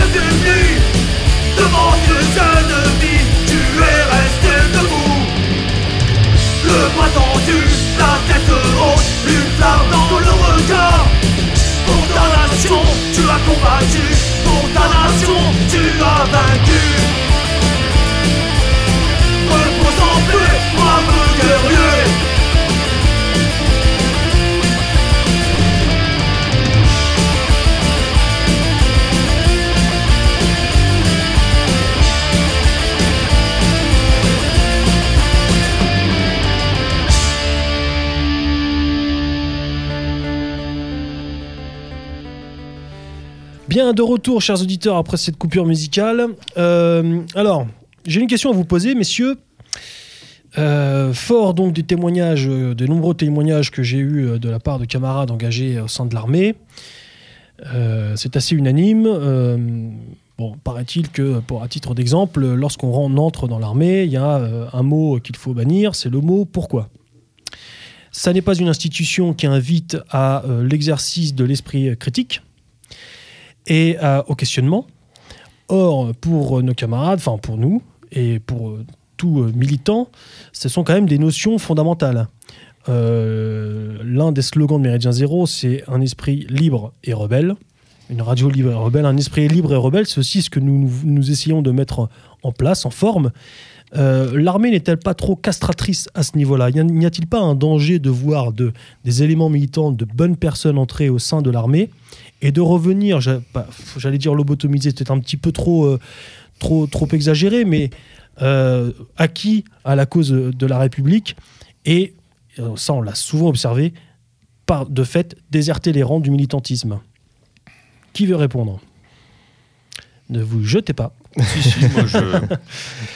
Euh, je ne- Alric. Quand tu arrives avec déjà tes opinions bien ancrées, je ne pense pas que l'armée puisse faire quoi que ce soit pour t'en déloger. Enfin, Alors, alors, le- On a vu de Mon- très nombreux militants Ah bon disparaître après être entrés Alors, dans l'armée. Euh, a raison, et tu as raison de leur Tesla. À savoir que, à mon sens, la plupart des mecs qui s'engagent, et surtout pour de la longue durée. Parce que la courte durée encore, c'est une stratégie très différente. vrai, on vient acquérir des savoirs et on ressort. Après, ça peut très bien être aussi euh, que ça plaît pas et que. euh, La longue durée, à mon avis, euh, et en tout cas là aussi de mon expérience, euh, euh, on va dire familiale et amicale, de camarades qui, qui sont toujours d'ailleurs dans les forces armées pour certains et qui sont entrés à 20 ans. Donc moi j'ai 47 ans, faites le calcul. Il y en a qui sont à 25, 27 ans de service. Qu'est-ce que je constate moi comme évolution? Je constate que les gens ont pour une bonne partie répondu à ce que disait Elric, c'est-à-dire qu'ils n'ont pas perdu leurs idées, mais qu'ils les ont rangées euh, au titre euh, du service. au titre du service, c'est-à-dire c'est- elles sont dans une case et que quand ils rentrent en régiment, ils les laissent dans la case et ils les reprennent en sortant pratiquement. Et c'est ce que De je toute faisais. De toute façon, tu peux pas faire autrement parce que si tu les fais rentrer dans l'institution militaire, tu vas buter sur ce que tu disais tout à fait euh, justement tout à l'heure, sur ce pourquoi permanent. Mm. Pourquoi on fait ça? Pourquoi on le fait comme ça? Pourquoi on le fait avec cela? Pourquoi on se battrait pour eux? Bah, c'est l'habitude de contre- répondre bêtement à un ordre donné. Quoi. Non, c'est pas bêtement. Euh, Bah, il y a pas le une- droit- la droit de nécessité, la, la nécessité de la force militaire, c'est euh, c'est euh, l'entraînement le plus le plus euh, Pointu. le plus pointu possible, le plus affiné possible. Pourquoi? Pour survivre et gagner. Tu peux pas te poser 36 000 questions métaphoriques et métaphysiques et méta euh, tout ce que tu veux, euh, méta grand-mère dans la voiture. Euh, tu peux pas te poser des questions au combat. Là aussi, euh, euh, les grands narrateurs de la guerre dont, que nous avons aimé lire. Euh, voilà, je vais, je vais citer 50 fois Junger ce soir, mais les mecs disent qu'au moment où, le- où ça part, ça part. C'est l'instinct et l'entraînement, le combat. Tu peux pas dire euh, à gauche, à droite, pourquoi j'irai à gauche, je vois que, Principe de survie. par expérience, quand je discutais avec certains pilotes, c'était euh, le recrutement se faisait qu'il fallait qu'il. Enfin, une chose qui est commune chez beaucoup de pilotes, surtout chez les jeunes, moins chez les, euh, les sous-officiers qui sont passés officiers dans les années 80-90, après la- la- Mm. euh, le changement. Euh, ils avaient un ego assez démesuré. Et un jour, un pilote me dit, tout simplement parce qu'on ne doit pas remettre en question la, la- la mission. Si on y va, si on y va, point. Moi, j'ai souvent eu cette conversation avec mon père, euh, qui, euh, voilà, officier de Légion étrangère, qui était tout sauf un, un béni oui-oui et un, et un, un suiveur, euh, mais qui a, qui a accompli sa mission. Et euh, c'est pas obéir bêtement, c'est euh, c'est remplir jusqu'au bout la mission. Le militaire, il se pose la question de remplir sa mission. Il se pose pas la question Savoir si c'est bien de l'aspect métapolitique de la mission. Il peut se la poser, mais s'il la commence à se la poser, il démissionne en général. Il s'en va. Dès lors qu'il y a un hiatus, dès lors qu'il y a un décalage entre pourquoi j'accomplirais euh, cette mission au péril de ma vie et cette mission et l'objet de la mission, il vaut mieux s'en aller. Dès lors qu'on est passionné par ce que l'on fait, et ça peut être une passion de métier des armes, on, accomplit la mission. Et d'ailleurs, beaucoup de militaires ont comme stratégie, dans mes amis d'ailleurs, de me dire ouais, mais euh, notamment mes, camarades qui ont servi en Afghanistan, qui, avec qui je discute et qui me disent, qui connaissent très bien mon, mon côté piquant sur l'affaire, euh, voilà, supplétif euh, de l'armée américaine, euh, etc. Et euh, qui me disaient ouais, mais Arnaud, on a quand même accompli de sacrées choses en Afghanistan. Tu vois ce que je veux dire? C'est on a fait, on a, on a, on a bien cartonné. On est rentré dans l'art des des des, des fédéines, des moudjahidines. On leur a pété les dents, etc. Euh, des félagas, comme on dit dans l'armée française. On, on a pété les félouses. Et, et je dis oui, sûrement. Pourquoi? Et moi, je la pose. Et mais parce que j'ai choisi. Et pour qui? Mais, mais pourquoi pour qui? C'est on est, bien- on est bien d'accord. Parce que moi, j'ai choisi de pas y être. Alors, j'ai peut-être une position plus facile. Euh, donc, il y a cette espèce de hiatus où les types sont en fait en schizophrénie alternée. Bah, disons qu'après, dans nos conflits, y a-t-il euh, déjà des buts de guerre? Non, je crois pas. Non. Et en tout cas, il n'y a pas de combat axiologique. Donc, à partir de ce, sont des moment-là, combats d'intérêt. Donc, euh, il n'y a pas de pourquoi. Bah attendez, euh, l'armée française, elle combat le mal. ouais, mais alors, euh, va dire ça, euh, par exemple, à de jeunes lieutenants euh, du 13e RDP ou de- du 2e RI ou du 1er RPIMA, ils sont tapent le coquillard, le bien, le mal. ils savent qu'ils ont, ils se disent, ils, se- ils mesurent l'adversaire en face et ils se disent, est-ce que c'est un adversaire de valeur? Parce que c'est d'abord ça qui les intéresse. Qu'est-ce qui est- est-ce que, qu'est-ce que j'ai en face? Comment je vais le travailler, quoi? Comment je vais réussir à, le- battre? C'est quand même, euh, on sait très bien euh, depuis des centaines d'années qu'on se bat pour le, des milliers, même si on reprend la phalange grecque, on se bat d'abord pour le mec de gauche et le mec de droite. Hein et, euh, et pour le petit groupe, et puis le petit bout de la phalange de gauche, et puis finalement c'est toute la phalange, et après seulement l'armée, le chef, machin, etc. Euh, L'idée c'est pour ça que l'armée est aussi quelque chose d'un phénomène de gens plus jeunes, parce qu'après, quand on vieillit dans les armées, on devient très politique, je crois. Et là, on sert, Euh, on sert le maître, Euh, on sert les maîtres. À 20 ans, on s'en fout. À à 20 ans, à 20 ans, quand on est pilote de chasse, quand on est mécanicien en, zone de guerre, quand on est, quand on est infirmier au Mali et qu'on soigne un mec, toute cette hiérarchie, tout ce monde-là, on... Non. C'est Ouais, pas une priorité. non, non. enfin, je crois que ça t'a jamais effleuré au début. Non. Voilà. Ou alors, c'est parce que mon officier était vraiment excellent. Oui, parce qu'il y a des mecs charismatiques. Voilà. Et alors là, il faut le souligner aussi, on a des types formidables dans nos armées. Moi, je ne saluerai jamais assez, dans nos armées et même dans nos forces de défense, tout ce qu'on veut. hein.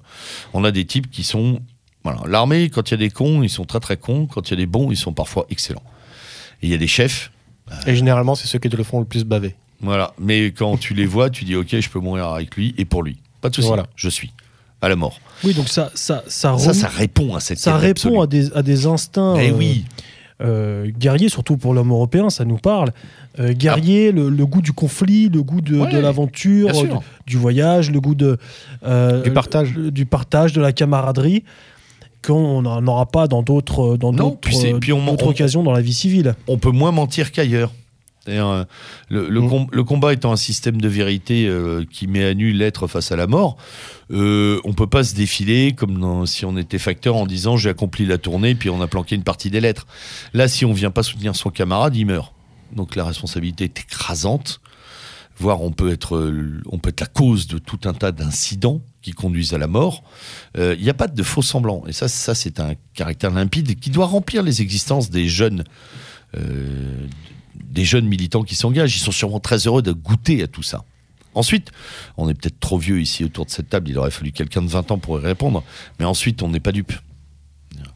Euh, certains de mes camarades qui ont 15, 20 ans d'armée euh, regardent aussi un peu tout ça avec distance et savent très bien ce qui se passe. La Libye, tu parlais de la Libye. Mmh.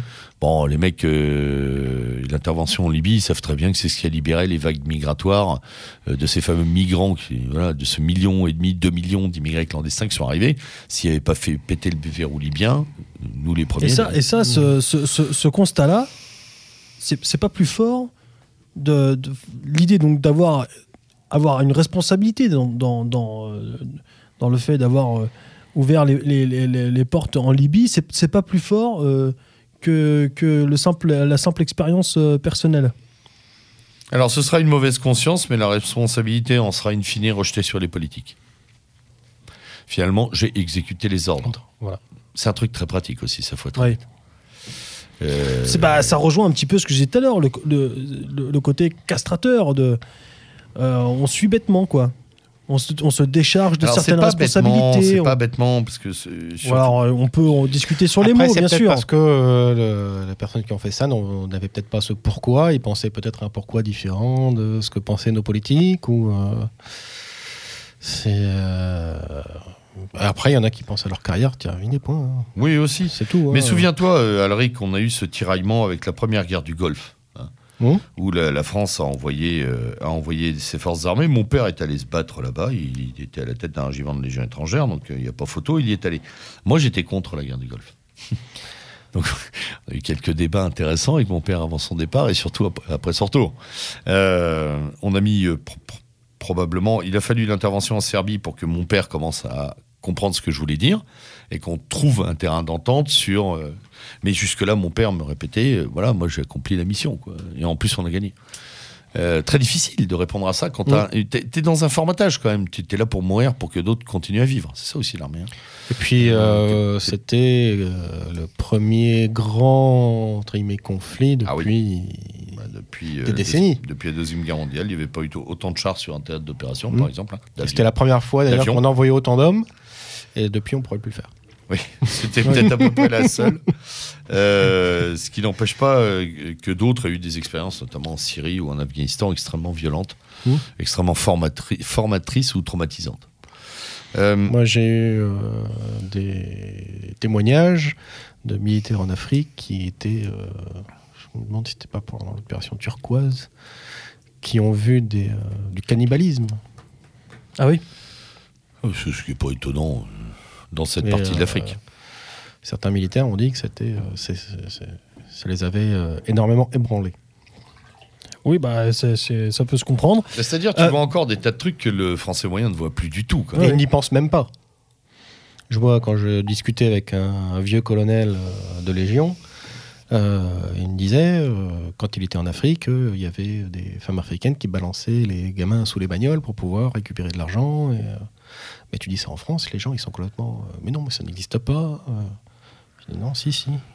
Là, j'ai la chance dans mon métier d'avoir quelqu'un qui a vécu en Chine et en Afrique. Et puis il me dit, euh, je fais oui, je l'ai vu aussi. Hmm. D'accord. J'aimerais revenir aussi sur un autre point euh, que tu as euh, évoqué tout à l'heure, euh, Sturm, euh, qui est celui de l'école militaire. Mhm.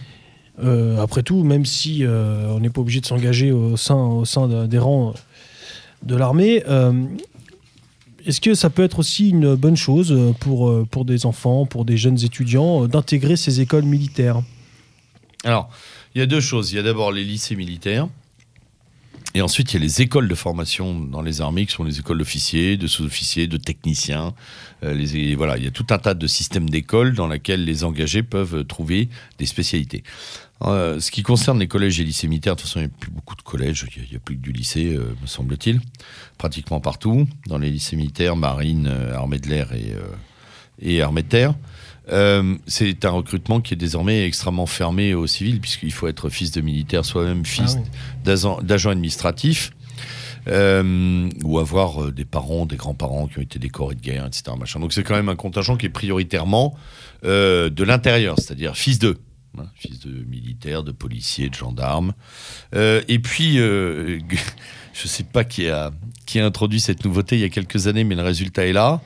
Les lycées militaires se sont aussi ouverts à la diversité, euh, mon cher Lantesla. Mhm. C'est-à-dire que on prend entre 5 et 10 de, de magma euh, racailleux de banlieue autour des lycées militaires et on les met en uniforme au milieu des enfants de mili. Voilà, en se disant que là-dedans, on va probablement faire pousser la graine des, des jeunes et futurs cadres. Qui aimeront la République. Qui aimeront la République. Voilà, donc là aussi, il y a un verre dans le fruit. Les traditions ont pris un sacré coup dans les lycées militaires, l'esprit de corps, etc. On a beaucoup civilianisé les, les lycées. On les a dé... C'est paradoxal ce que je dis, mais on a pas mal démilitarisé les lycées militaires. Alors évidemment, quand on le regarde futur une du SNU.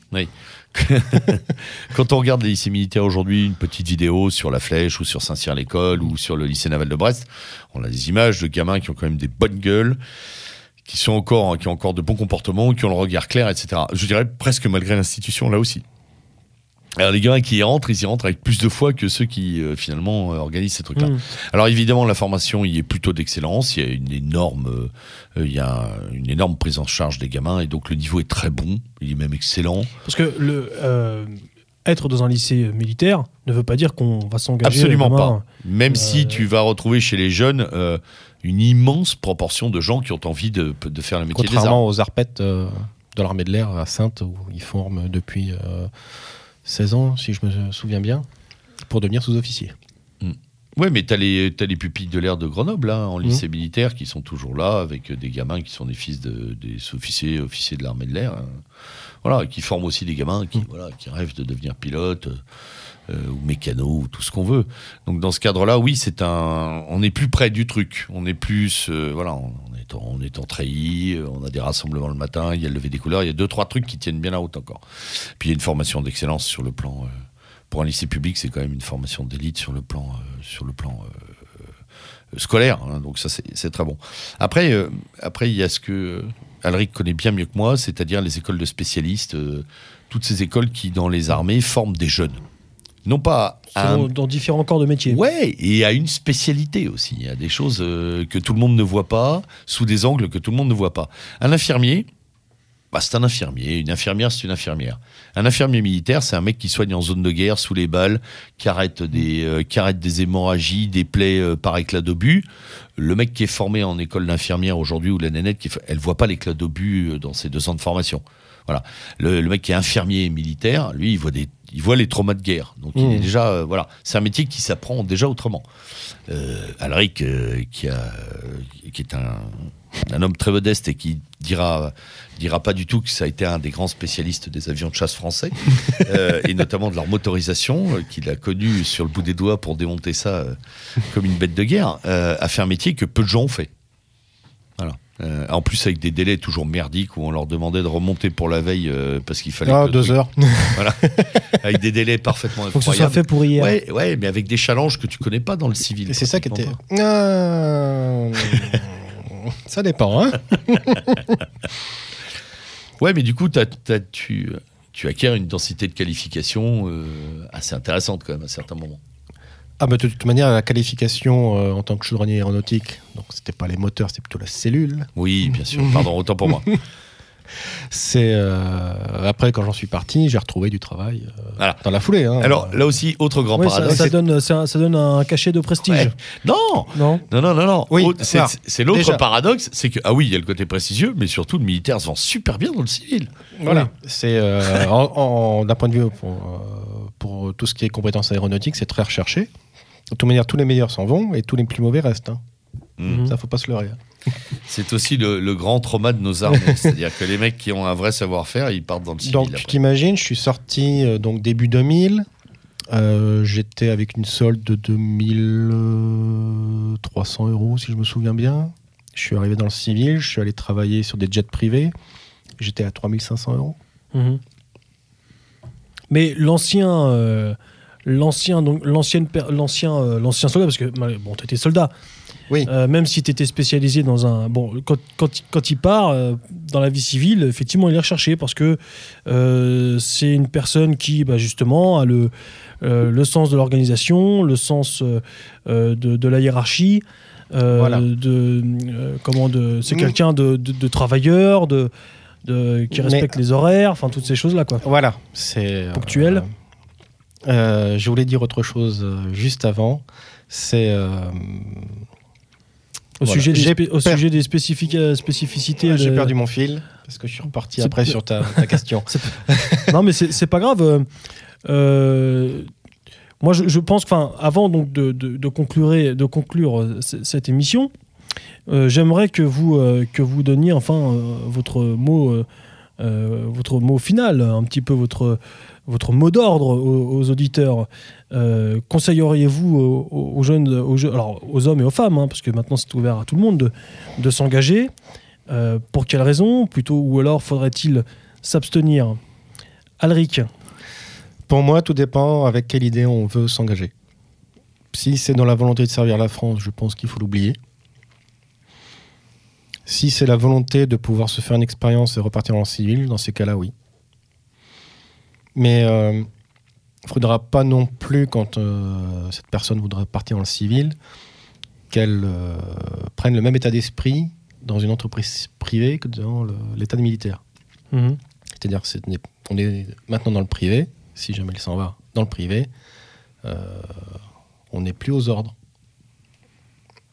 Donc ça m'a valu quelques petits soucis euh, dans le privé justement avec euh, des personnes qui étaient de l'armée de terre, euh, qui avaient été dans le civil et qui étaient mes chefs, Mhm. et ils pensaient trouver quelqu'un de corvéable à souhait. Mhm. Je dis ici, je suis pas dans l'armée, je suis dans le civil. Dans l'armée, pour mon pays, j'étais d'accord, mais là, non. Donc tout dépend de ce qu'on voudra acquérir au sein des armées. Si on veut acquérir des compétences techniques pour après repartir dans le civil avec des bagages, pourquoi pas. Euh, je parle de, à mon niveau, hein, pour des personnes qui n'ont euh, pas des bacs plus 5, euh, parce qu'après, on part dans les officiers. Je pense que le lieutenant pourra mieux parler que moi. Donc pour acquérir des compétences techniques, surtout partir sur de la mécanique, de l'aéronautique, parce que dans l'armée de terre, si vous êtes dans un régiment d'infanterie, recaser le civil, ça risque d'être difficile. C'est moins facile. Ou alors à des salaires de misère pour être maître chien. Ouais.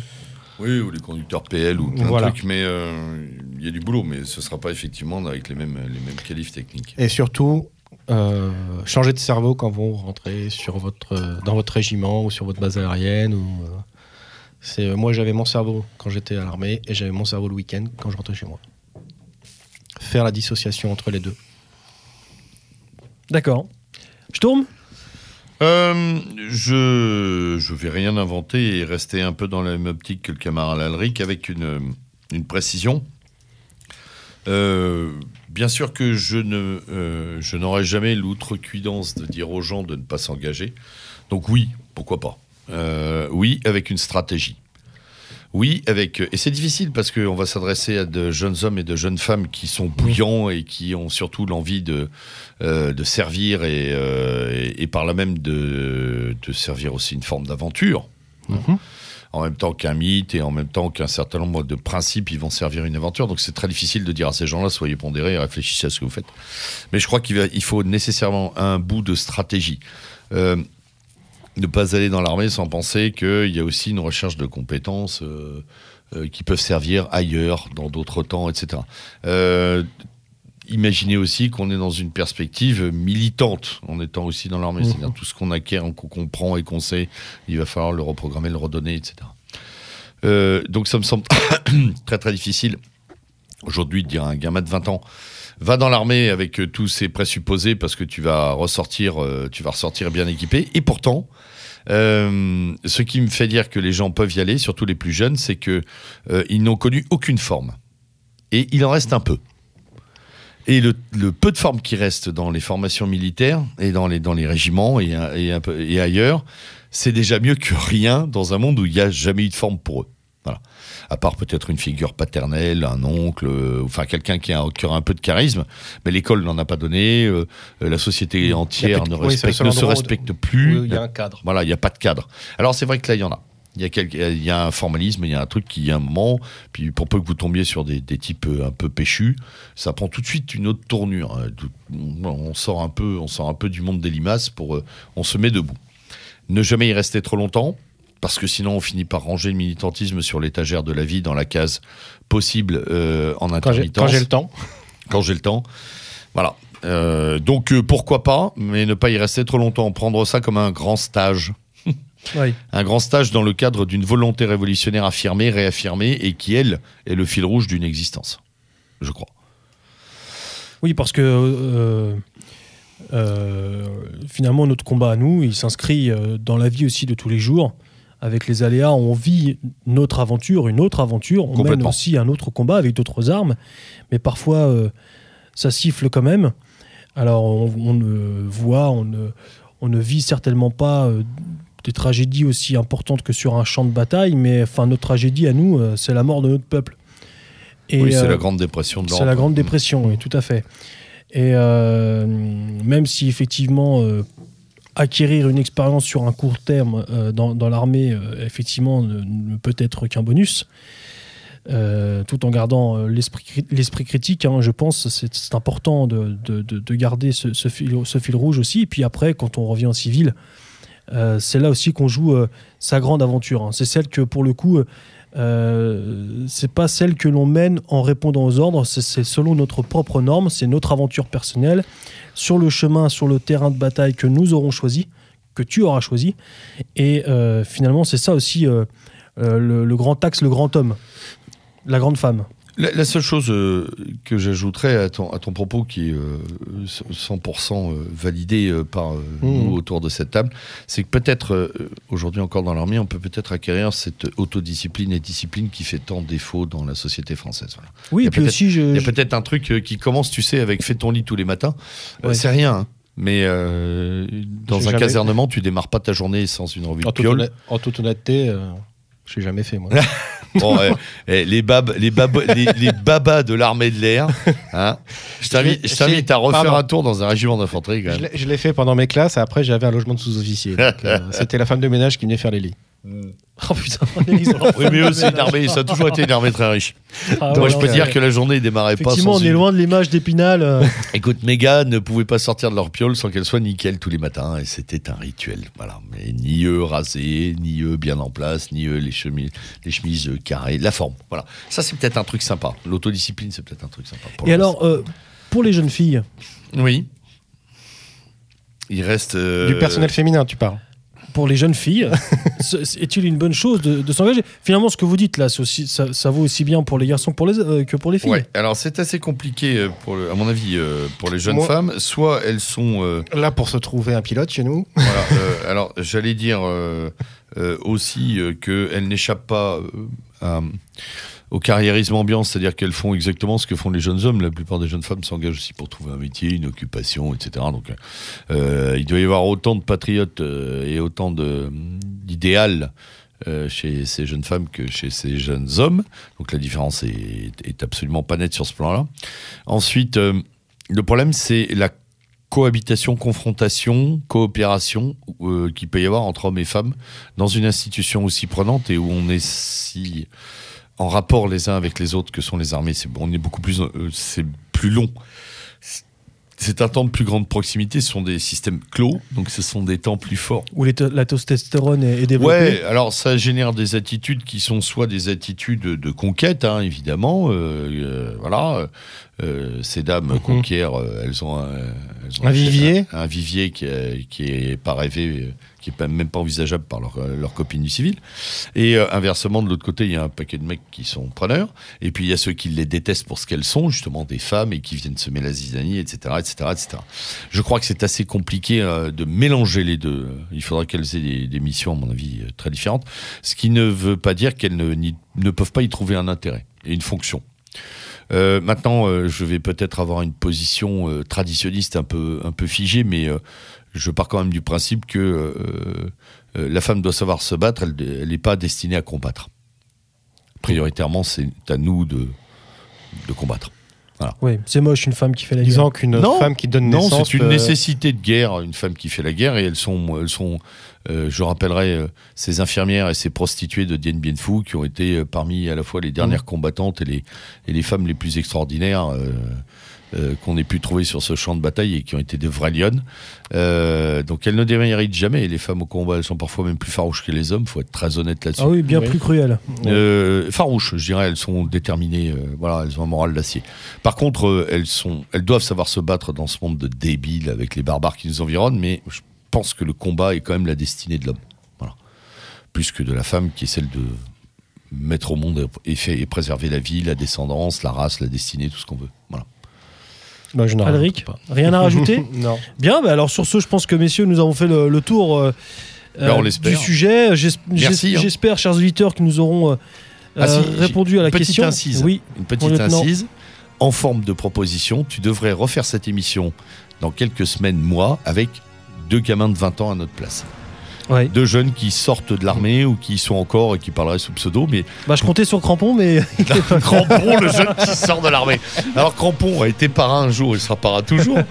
Mais il est comme moi, si veux, on va quand même taper les cinq cloches, euh, les cinq dizaines, euh, voilà. Euh, non, non, je, je pense que ce serait rigolo que tu fasses ça avec deux, Ouais. deux vingtenaires, tu vois, pour que les- nos auditeurs s'en tiennent pas qu'à notre vision. Qu'ils aient, euh, alors je sais pas si on peut les trouver, c'est plus difficile, mais ce serait rigolo que les mecs viennent dire un peu, voilà, pourquoi pas. les mêmes questions. Qu'est-ce que vous en pensez? Bah écoutez, l'appel est lancé, chers Allez. auditeurs. Si, si vous êtes l'un d'entre eux, euh, n'hésitez pas à vous, à vous faire, euh, à vous faire, à vous faire connaître euh, par le biais notamment de, de- de- du site internet de Méridien Zéro ou du Facebook de Méridien Zéro. Laissez un message, vos coordonnées.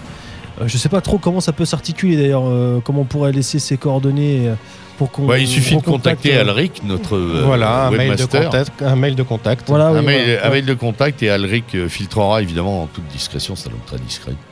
voilà, et puis bah, ça vous donnera l'occasion de venir, euh, de venir dans le bunker euh, devant le micro pour faire partager votre expérience. Exactement. L'appel est lancé.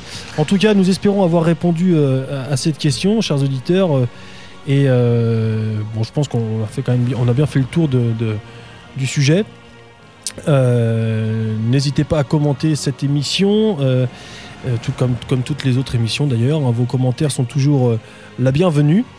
Que ce soit sur un champ de bataille ou au, gré, au gré des flots ou, ou dans un, ou dans un bunker ou dans, vo- dans votre vie personnelle, le mot d'ordre reste le même. À l'abordage, Et pas de pas de quartier. quartier.